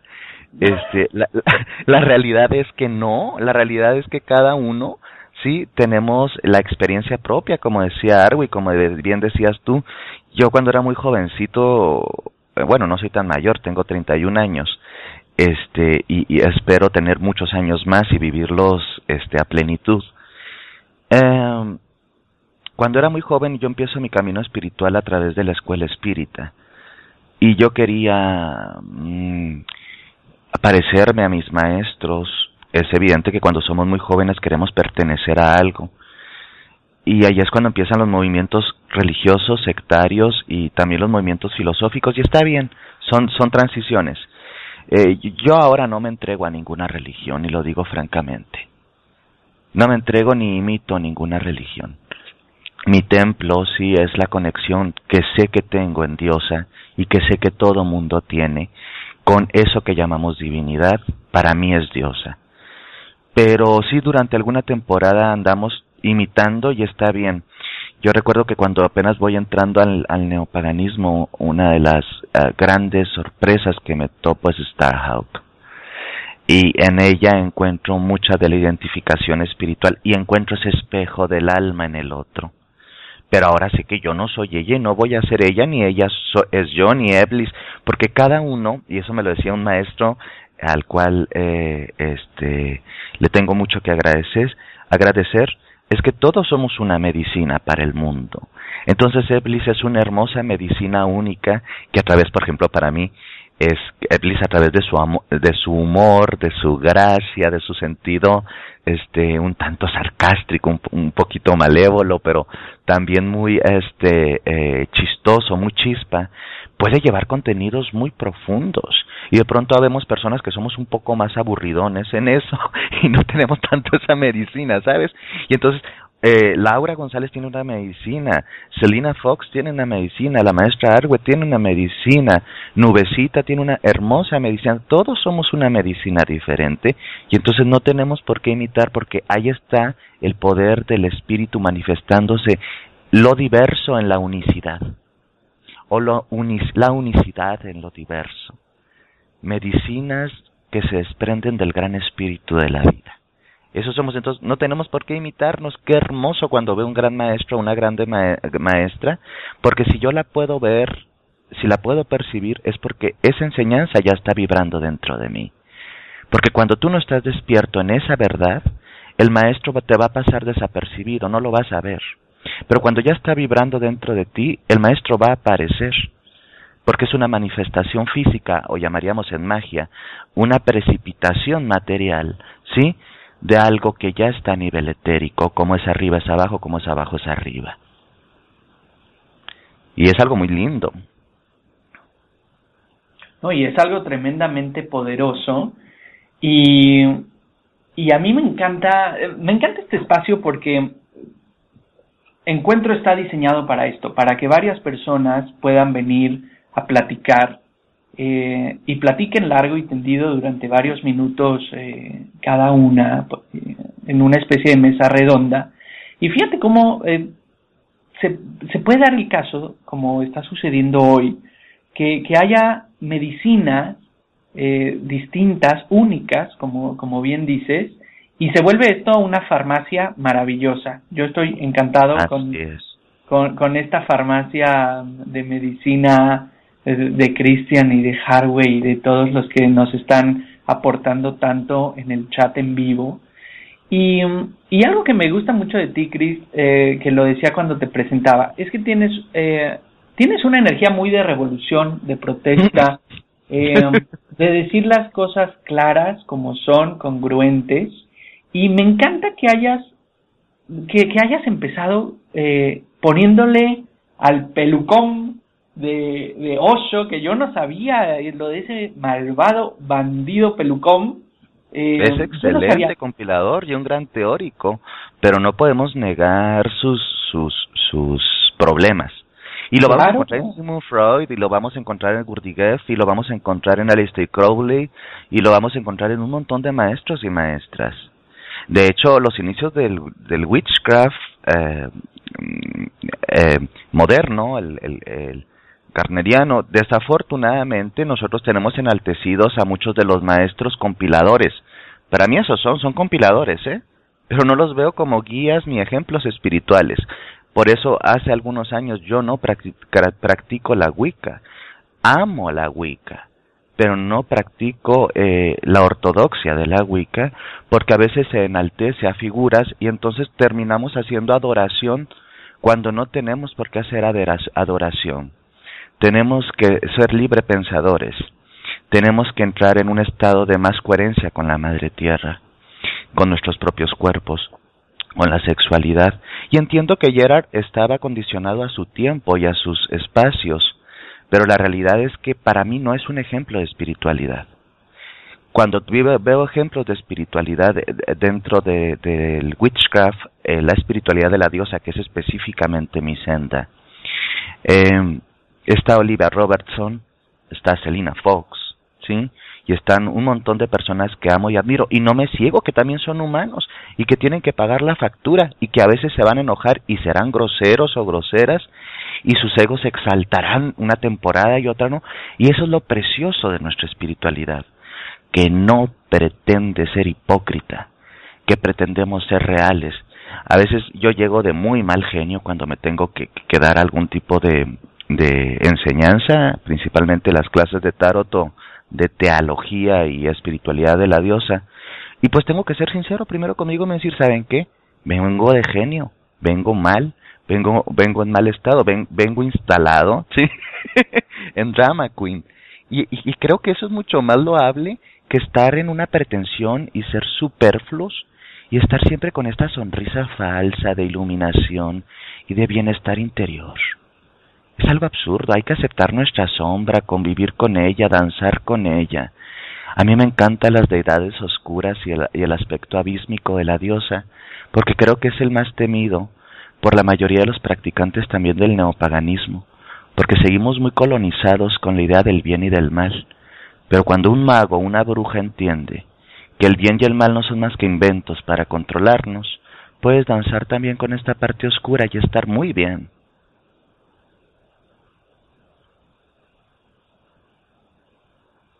Me encantó. Yo en verdad me quedo con esto y, y en lo que termino de procesar eh, un poquito, eh, pues cómo expresarte esto, esto que me hace sentir, me gustaría preguntarte, Harway, uh, ¿qué le preguntarías a Cristian o, cómo continuarías esta conversación en lo que el tío Eblis se, se coloca otra vez en, en, en su lugar?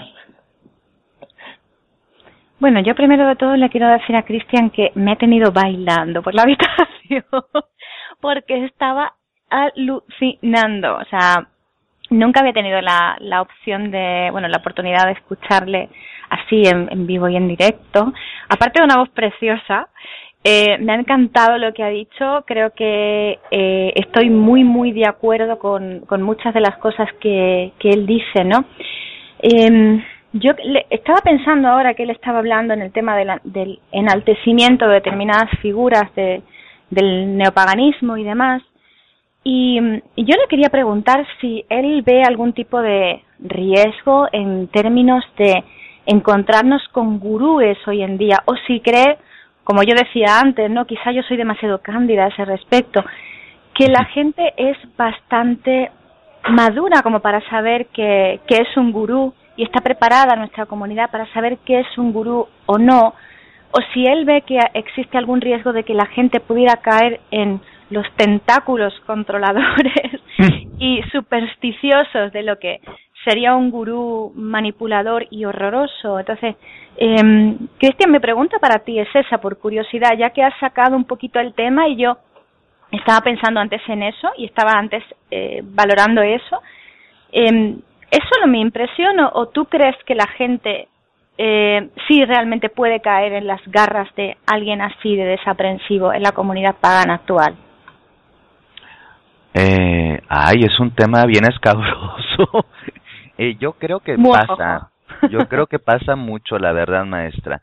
El, el, el tema aquí es que como cualquier comunidad eh, y, y, y, eh, grupo social, siempre va a haber presas y depredadores. Sí, esto es en cualquier eh, organización humana. Desafortunadamente, a mí, hablo de mi experiencia, no digo que sea la, de todos los países, me toca ver cómo en habla hispana eh, y Latinoamérica, porque es donde más tengo el, contacto, sí existe mucho esta tendencia sectarista de secuestro emocional dentro de algunas tradiciones neopaganas. Y digo tradiciones no porque las tradiciones lo hagan, ¿eh? sino porque las personas dentro de las tradiciones lo hacen. Ah, explotador totalmente a nivel económico, moral y a veces hasta sexual hay hay un hay un abuso espiritual fuerte de hecho algunos meses no hace muy poco tiempo Laura González y yo hicimos una eh, grabación un programa en donde hablábamos del abuso espiritual dentro del neopaganismo de, del abuso económico que se daba de la venta sí de cosas que no deben venderse que no pueden venderse yo creo que la gente también tiene que despertar al hecho de estar siguiendo por fuera lo que ya tienen dentro. Pero todavía estas necesidades psicológicas de pertenencia, estas necesidades egoicas de reconocimiento, estas necesidades afectivas, ¿sí? De contención, de afecto, pues, pues a veces nos gana. Y creo que todos en algún momento hemos sido, eh, no sé, si víctimas o victimarios en ese sentido. Yo trato mucho de trabajar esto en mí de esta forma. A mí no me idealices, conmigo no te instales mucho tiempo, aprenda lo que tengas que aprender y vete pronto. Igual es un poco frío, ¿sabes? Pero eh, a veces esto rollo de generar círculos durante muchos años se empieza a transformar en algo sectario, se empieza a transformar en algo donde la mente se, se hace más torpe eh, porque empezamos a pensar mucho en el colectivo. Y el colectivo, la masa, tiende a ser torpe y tiende a hacer muchas barbaridades. Entonces, por eso yo no creo en las religiones institucionalizadas. Por eso creo en los santuarios y en los templos Sí, en los ISEUMS, por eso creo en los modelos de aprendizaje desde el libre pensamiento y por eso creo que la espiritualidad de la diosa dentro de sus mm, paradigmas también feministas, libre pensadores, ecosustentables y totalmente centrados en la dignidad y el respeto, nos pueden ayudar a no repetir los patrones que a veces están muy repetidos en el neopaganismo, que son nuevas formas de sectarismos alternativos en donde una persona explota moral, económica o sexualmente a los miembros. No digo que siempre pase, pero sí pasa, y no pasa poco. Y duele. Evidentemente nos da vergüenza, es algo que tenemos que trabajar como comunidad, que no tenemos por qué tolerarlo porque ella es nuestro amigo o nuestra amiga, em, porque me cae bien, porque también voy a ir a dar cursos con él o con ella. No tenemos por qué tolerarlo, porque ahí sí nos vamos a estar perdiendo a nosotras mismas, a nosotros mismos. Yo no tolero y, y por eso tal vez me he ganado algunos o muchos enemigos o tal vez a nadie. Igual me estoy dando una importancia que ni tengo, ¿verdad? Pero estas opiniones a mucha gente le ha molestado y, yo he sido rechazado de, algunos espacios, tiempos y, de algunas comunidades. La realidad es que a mí no me interesa pertenecer a ese tipo de comunidades, pero lo que sí me interesa es que ese tipo de tendencias, al menos en, en, en mis contextos personales y en mis hermanas y hermanos no no existan. No estoy de acuerdo con ese tipo de cosas. Y sí sí pasan sí pasan algo es la realidad nos duela o no entonces tenemos que trabajar así así como la Iglesia Católica tiene que trabajar el tema de la pederastía que hay dentro de su institución y de toda la porquería que tienen en el financiamiento de guerras. En el neopaganismo tenemos que trabajar mucho, ¿sí?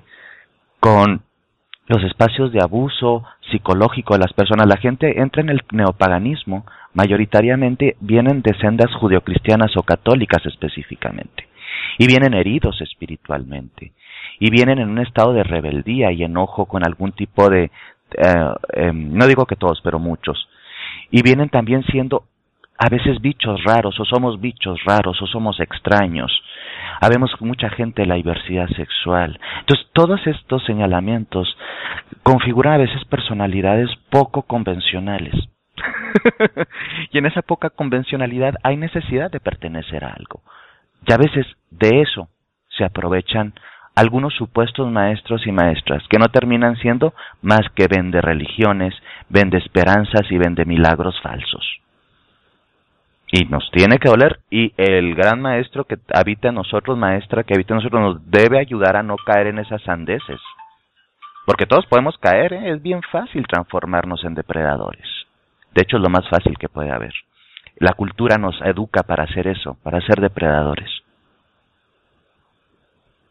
En ese sentido, Cris, entonces, eh, el futuro de la humanidad y el futuro de las religiones es, podría ser que cada quien sea su, tradición, ¿no? Eh, pinta a que ese sería el, el, escenario ideal, el mundo ideal en un futuro eh, quizá muy distante o quizá inexistente, donde cada uno formara su círculo, su religión, su espiritualidad. Mm, yo creo que no, yo creo que es muy bueno los círculos, yo creo que ayudan mucho, yo creo que los templos, eh, los covenant, los covens son buenos, creo que también las, las eh, congregaciones religiosas son buenas todo es bueno en la medida en donde entendemos cómo funciona el poder, la dominación y el engaño, y trascendemos eso para hacer comunidad, realmente esta palabra se usa mucho pero muy poco se entiende, comunidad, sí, unión, apoyo, empatía, respeto, fuerza, esas palabras no llegan de a gratis. Se tiene que hacer todo un trabajo. Claro que podemos seguir. Y claro que, que, que como, tanto antropológicamente como psicológicamente el ser humano es un animal político y es un animal religioso. Y siempre va a necesitar. Y ahora tal vez la religiosidad es la cultura pop del posmodernismo. Y quizá en algún tiempo mayoritariamente era esto o aquello. Siempre va a haber, se cambian los monos, se cambian los bustos, pero siempre hay las necesidades de tener una contemplación directa, pero una contemplación directa o indirecta, con eso que llamamos divino. No creo que se extinga nunca la religión, pero creo que podemos ir formando espacios espirituales y religiosos que tengan una connotación ah, de libre pensamiento, de abrazo a la diferencia y de no dominación. Fíjate, hablando de la carga de la diosa, lo último que dice, el último párrafo, es así de claro. Sabed que he estado con vosotros desde el comienzo y que soy aquello que es alcanzado al final del deseo. es precioso, es muy profundo.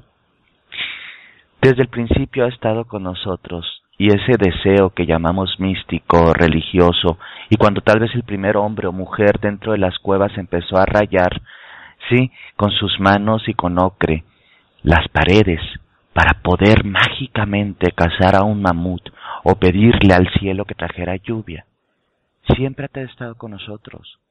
Es una intuición profunda de que algo a nosotros mismos nos trasciende, de que no nada más somos un pedazo de carne que anda caminando por el mundo, de que no nos morimos y nos pudrimos en la tierra y ahí se acaba todo sabemos que hay algo inminente y profundo en la vida, y eso le llamamos divinidades en muchos sentidos.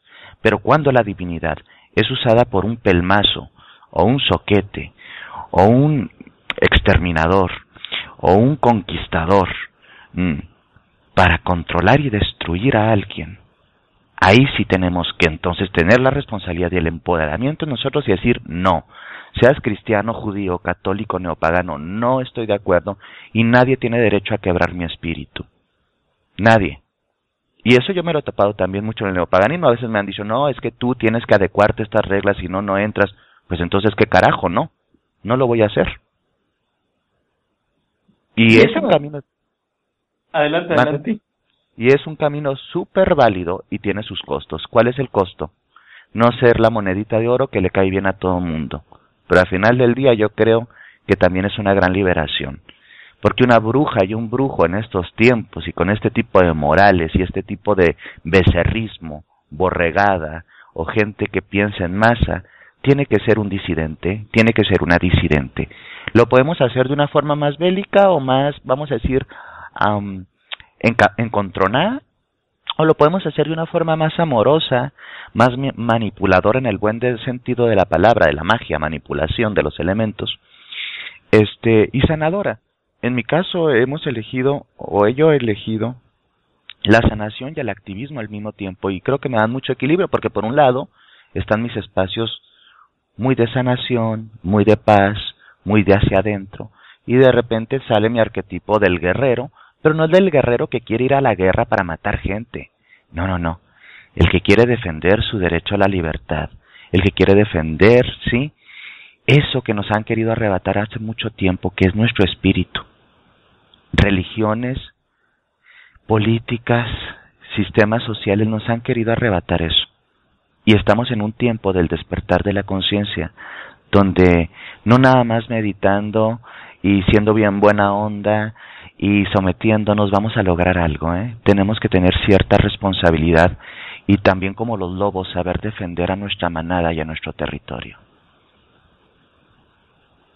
Y fíjate que eh, el consejo que tú das de no, no queramos ser la, la monedita de oro eh, es algo que nosotros ocupamos mucho dentro de nuestros grupos eh, porque nos pasa muy seguido, ¿no? Eh, y es algo que te quería preguntar, Cris, ¿cómo pertenecer eh, a un grupo, pero con esta sin perder esta libertad eh, de la que tú hablas, de decir, bueno, mira, yo soy, soy completamente honesto, este es el que soy, si te gusta, qué bueno, si no te gusta, pues me voy.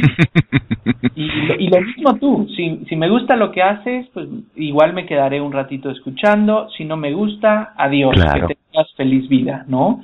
¿Cómo, cómo, dónde encuentras, cómo va a ser parte de grupos cuando tienes esa personalidad? Fíjate que extrañamente, Bliss, yo creo que soy muy bendecido. Eh, yo soy muy bien acogido en muchos grupos Covenant, centros de estudios, tanto neopaganos como de otras órdenes.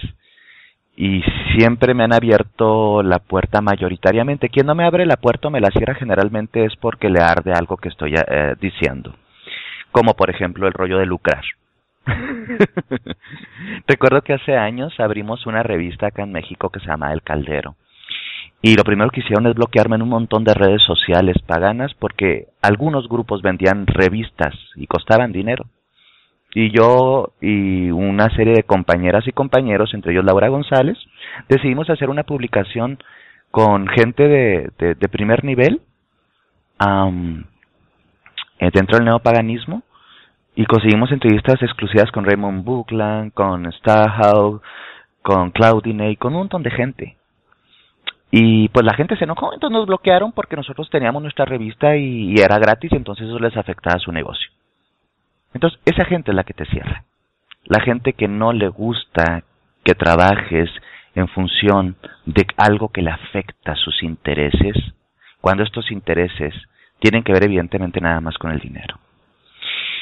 ¿Yo cómo le hago? Bueno, ¿yo cómo le hago? Como le harías como cualquier pareja, cualquier relación humana. ¿Cómo le haces para entenderte con tu novio, con tu novia, con tu pareja, con tu marido, esposa, amante o lo que tengas? Hablando, empatizando, comprendiendo, respetando, pero también sabiendo cuándo alejarte. Eso es muy fácil y eso no es psicología de primer nivel, es conducta animal básica. Eso hacen los animalitos. Nuestros maestros del reino animal y nuestros hermanos del reino animal nos enseñan cosas preciosas. Yo veo a los gatos y veo a mi gata y veo a mis perritos y veo también cuando me toca ver otro tipo de animales en contextos libres. La sabiduría que tienen para poder convivir y sostener eh, el equilibrio en el ecosistema. Nosotros hemos perdido, nos hemos hecho un poco tarugos, tontos en eso. tenemos que recuperar esta animalidad. Entonces yo a veces pues tengo que ir olfateando el territorio, llegar ahí, saber cuándo no debo de imponerme, decir sí maestro, me callo y escucho, no porque sea más tonto o no merezca, sino porque me corresponde callarme y escucharme. Y cuando me corresponda hablar, enseñar o compartir, lo haré. Sí maestro, tiene razón, me callo hasta que yo entienda bien este tema, lo voy a discutir con usted. Pero nos falta mucho, a veces vienen neófitos o llegamos neófitos y tienen ni una rueda del año, ya se quieren a poner a debatir temas teológicos de alta profundidad. Y dices, no, qué carajo, yo con eso yo no discuto. Y no es un acto de soberbia, es un acto de salud mental. ¿Me explico? E, en ese sentido es como eh, es, es un es una protección divina la que estás poniendo porque en, en automático tú te estás asegurando que todas las personas negativas ellas solitas se larguen, ¿no? Ah, claro, es una es una forma de brujería, de sorcería básica. ¿Sí? claro, es una es una magia muy muy psicomágico diría el maestro Jodorowsky. tiene que ver con vamos a ahorrarnos el trabajo desde temprano y así sabré quién puede ser mi alumno, de quién puedo ser alumno, con quién puedo ser amigo, con quién puedo hacer sociedad, con quién no puedo hacer. Y es una forma de limpiar el terreno para poder plantar un bonito jardín. Y ese bonito jardín es tu vida. Y nadie tiene derecho a pisotearlo. Pero tú no te puedes ir a meter al jardín del prójimo, arrancarle sus flores y sembrarle un pino. ¿Me explico? Es decir, tú tienes un espacio vital que es psíquico, que es espiritual, que es conceptual, que es ideológico. Entonces, ahí vas a cultivarlo, ese es tu jardín y ese es tu interés vamos a invitar, ¿sí? A hermosas flores y plantas que quiero ahí, no a mala hierba. Y eso lo aprendí después de muchos años y lo sigo aprendiendo, ¿sí? De mm, entender que el otro, la otra es diferente y que no tengo por qué hacerme como ellos para ser aceptado, ni ellos ser como nosotros o como yo, para que yo los acepte, los respete y los valore. Y eso es un camino extremadamente complicado. Sí que lo es, eh, pero sí que vale la pena. Y, y qué bueno eh, que pudimos contar con, con tu presencia, Cristian, y con tu presencia, Harwe. Yo creo que... Gracias, hicieron, Hicieron entre los dos un encuentro maravilloso. Me gustaría pasar a breves conclusiones. Yo les voy a eh, ceder básicamente mi tiempo, nada más me despido agradeciéndoles a ustedes en los micrófonos, a todos ustedes en el chat, que en verdad han sido muy especiales. Y cierro con las palabras de Confucio, que eh, pues esta semana lo, he tenido aquí viviendo y durmiendo conmigo, eh, y, y, que él decía algo similar a lo que estaba diciendo Cristian hace un instante. Nunca impongas a los demás lo que no aceptarías tú mismo. Me, me lo recordaste ahorita que mencionaste los jardines. No permitamos que nadie nos venga a pisotear y a orinarse en nuestro jardín eh, y tengamos la decencia de no hacerlo lo propio en, en jardines ajenos, ¿no? Eh, y apelo a, a, ese lado de Cristian eh, que, que, lo pueden encontrar en, en, en, su trabajo, que es el lado de la sanación, también es padrísimo. Hoy vimos a alguien más revolucionario, pero también Confucio decía, el agravio no es importante, solo es el recuerdo. El recuerdo hay que sanarlo, hay que sanar y con estas palabras eh, te cedo, eh, Harwe, el, el micrófono, eh, tres minutos y cerramos con tres minutos conclusión de Cristian. Muchísimas gracias a los dos. Adelante, hermana. Bueno, pues eh, la verdad es que estoy, he estado totalmente embelesada con la intervención de, de Cristian porque he resonado mucho con sus palabras y, le agradezco un montón que, que haya venido, haberme dado la oportunidad de, de haberme hecho ver no la, lo de la proyección que decía antes de esa parte guerrera que yo también tengo mucha y eso que soy una introvertida de eh, de libro. Pero sí que sí que creo que para mí la, la gran conclusión es la espiritualidad, la maestra, está en la vida, no es algo que esté ahí fuera, la verdad no está ahí fuera, como decía Fox Mulder, la verdad está aquí dentro. Yo practico Kundalini Yoga desde hace mucho tiempo y lo que se canta antes de empezar siempre es un, mm. es un mantra y se canta tres veces un mantra que dice Om Namo Gurudev Namo, que significa me inclino ante la sabiduría del todo y me inclino ante la sabiduría de mi maestro interior. Entonces te pones en, en posición eh, de saludar, de saludo y, y saludas a tu propio corazón y te inclinas ante él. Creo que eso hay que tenerlo muy en cuenta en el mundo del, paganismo hoy en día, porque, eh, y luego reflexionando ¿no? con las palabras de Cristian y demás acerca de la pregunta que le he hecho, he llegado a la conclusión de que sí que es verdad, de que es relativamente fácil, perdón, que la gente abuse de uno, use y abuse de uno, como la como la famosa canción, ¿no? Algunos quieren que algunos quieren abusar y otros quieren ser abusados, pues igual, ¿no? Eh, es relativamente fácil. He vivido situaciones, no directamente, pero sí me han venido a decir, Harwood, he tenido un problema. He tenido un problema porque una persona ha venido a decirme lo que tenía que hacer porque decía que hablaba en nombre de los dioses. Y eso, a pesar de que, de que yo siempre he sido muy cándida a ese respecto, ¿no? Y siempre me gusta hablar, pensar bien de las personas. Luego, escuchándote a ti, Cristian, he dicho, ostras, es verdad, es que esto me ha pasado, me han venido a contar, ¿no?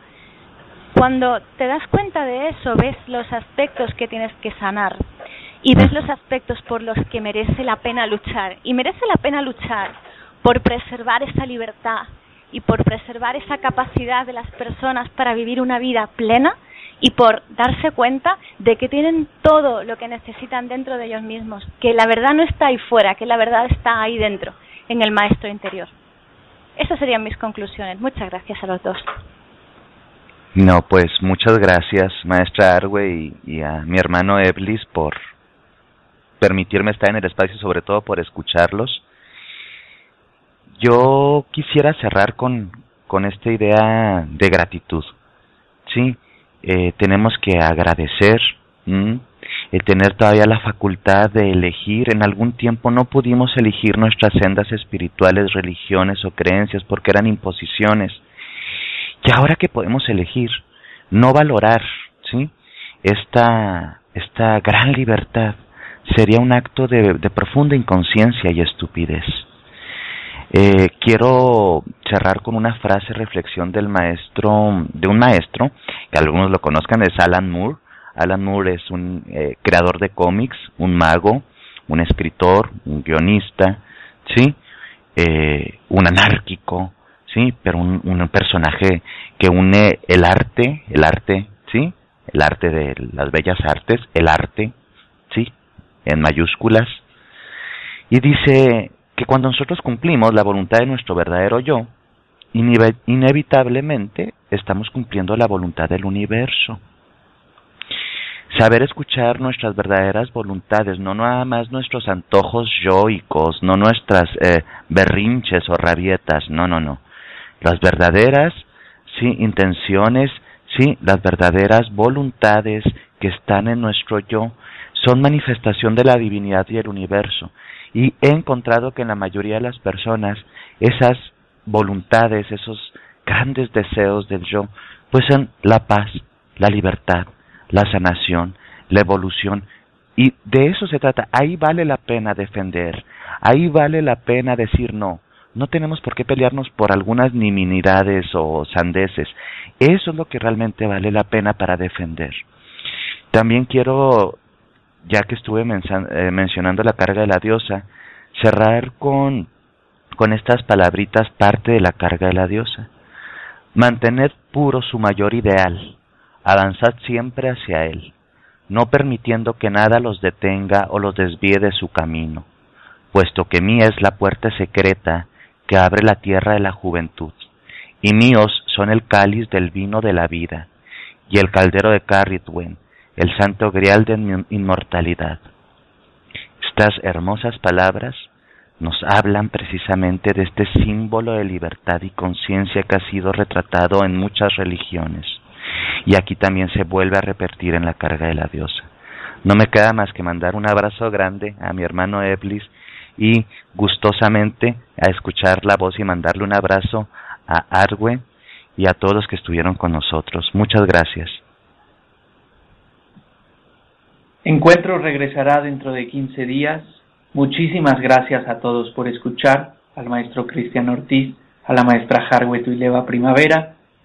Gracias a todos nuestros chatines y gracias a la vida. Hasta pronto.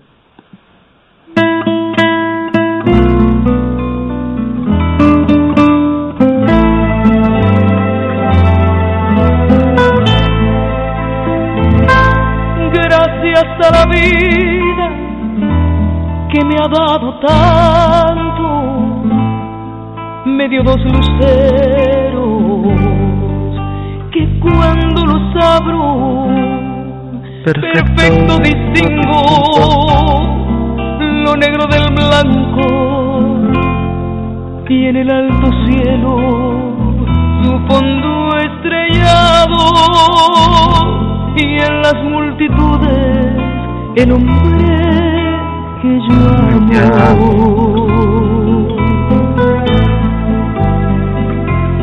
Vamos a comer. Gracias a la vida que me ha dado tanto, me ha dado el oído que en todo su ancho graba noche y día,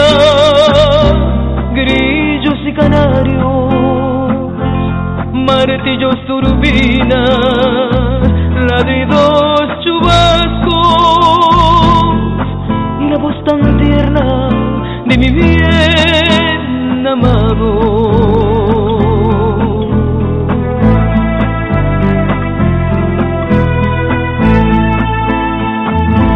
Gracias a la vida que me ha dado tanto, me ha dado el sonido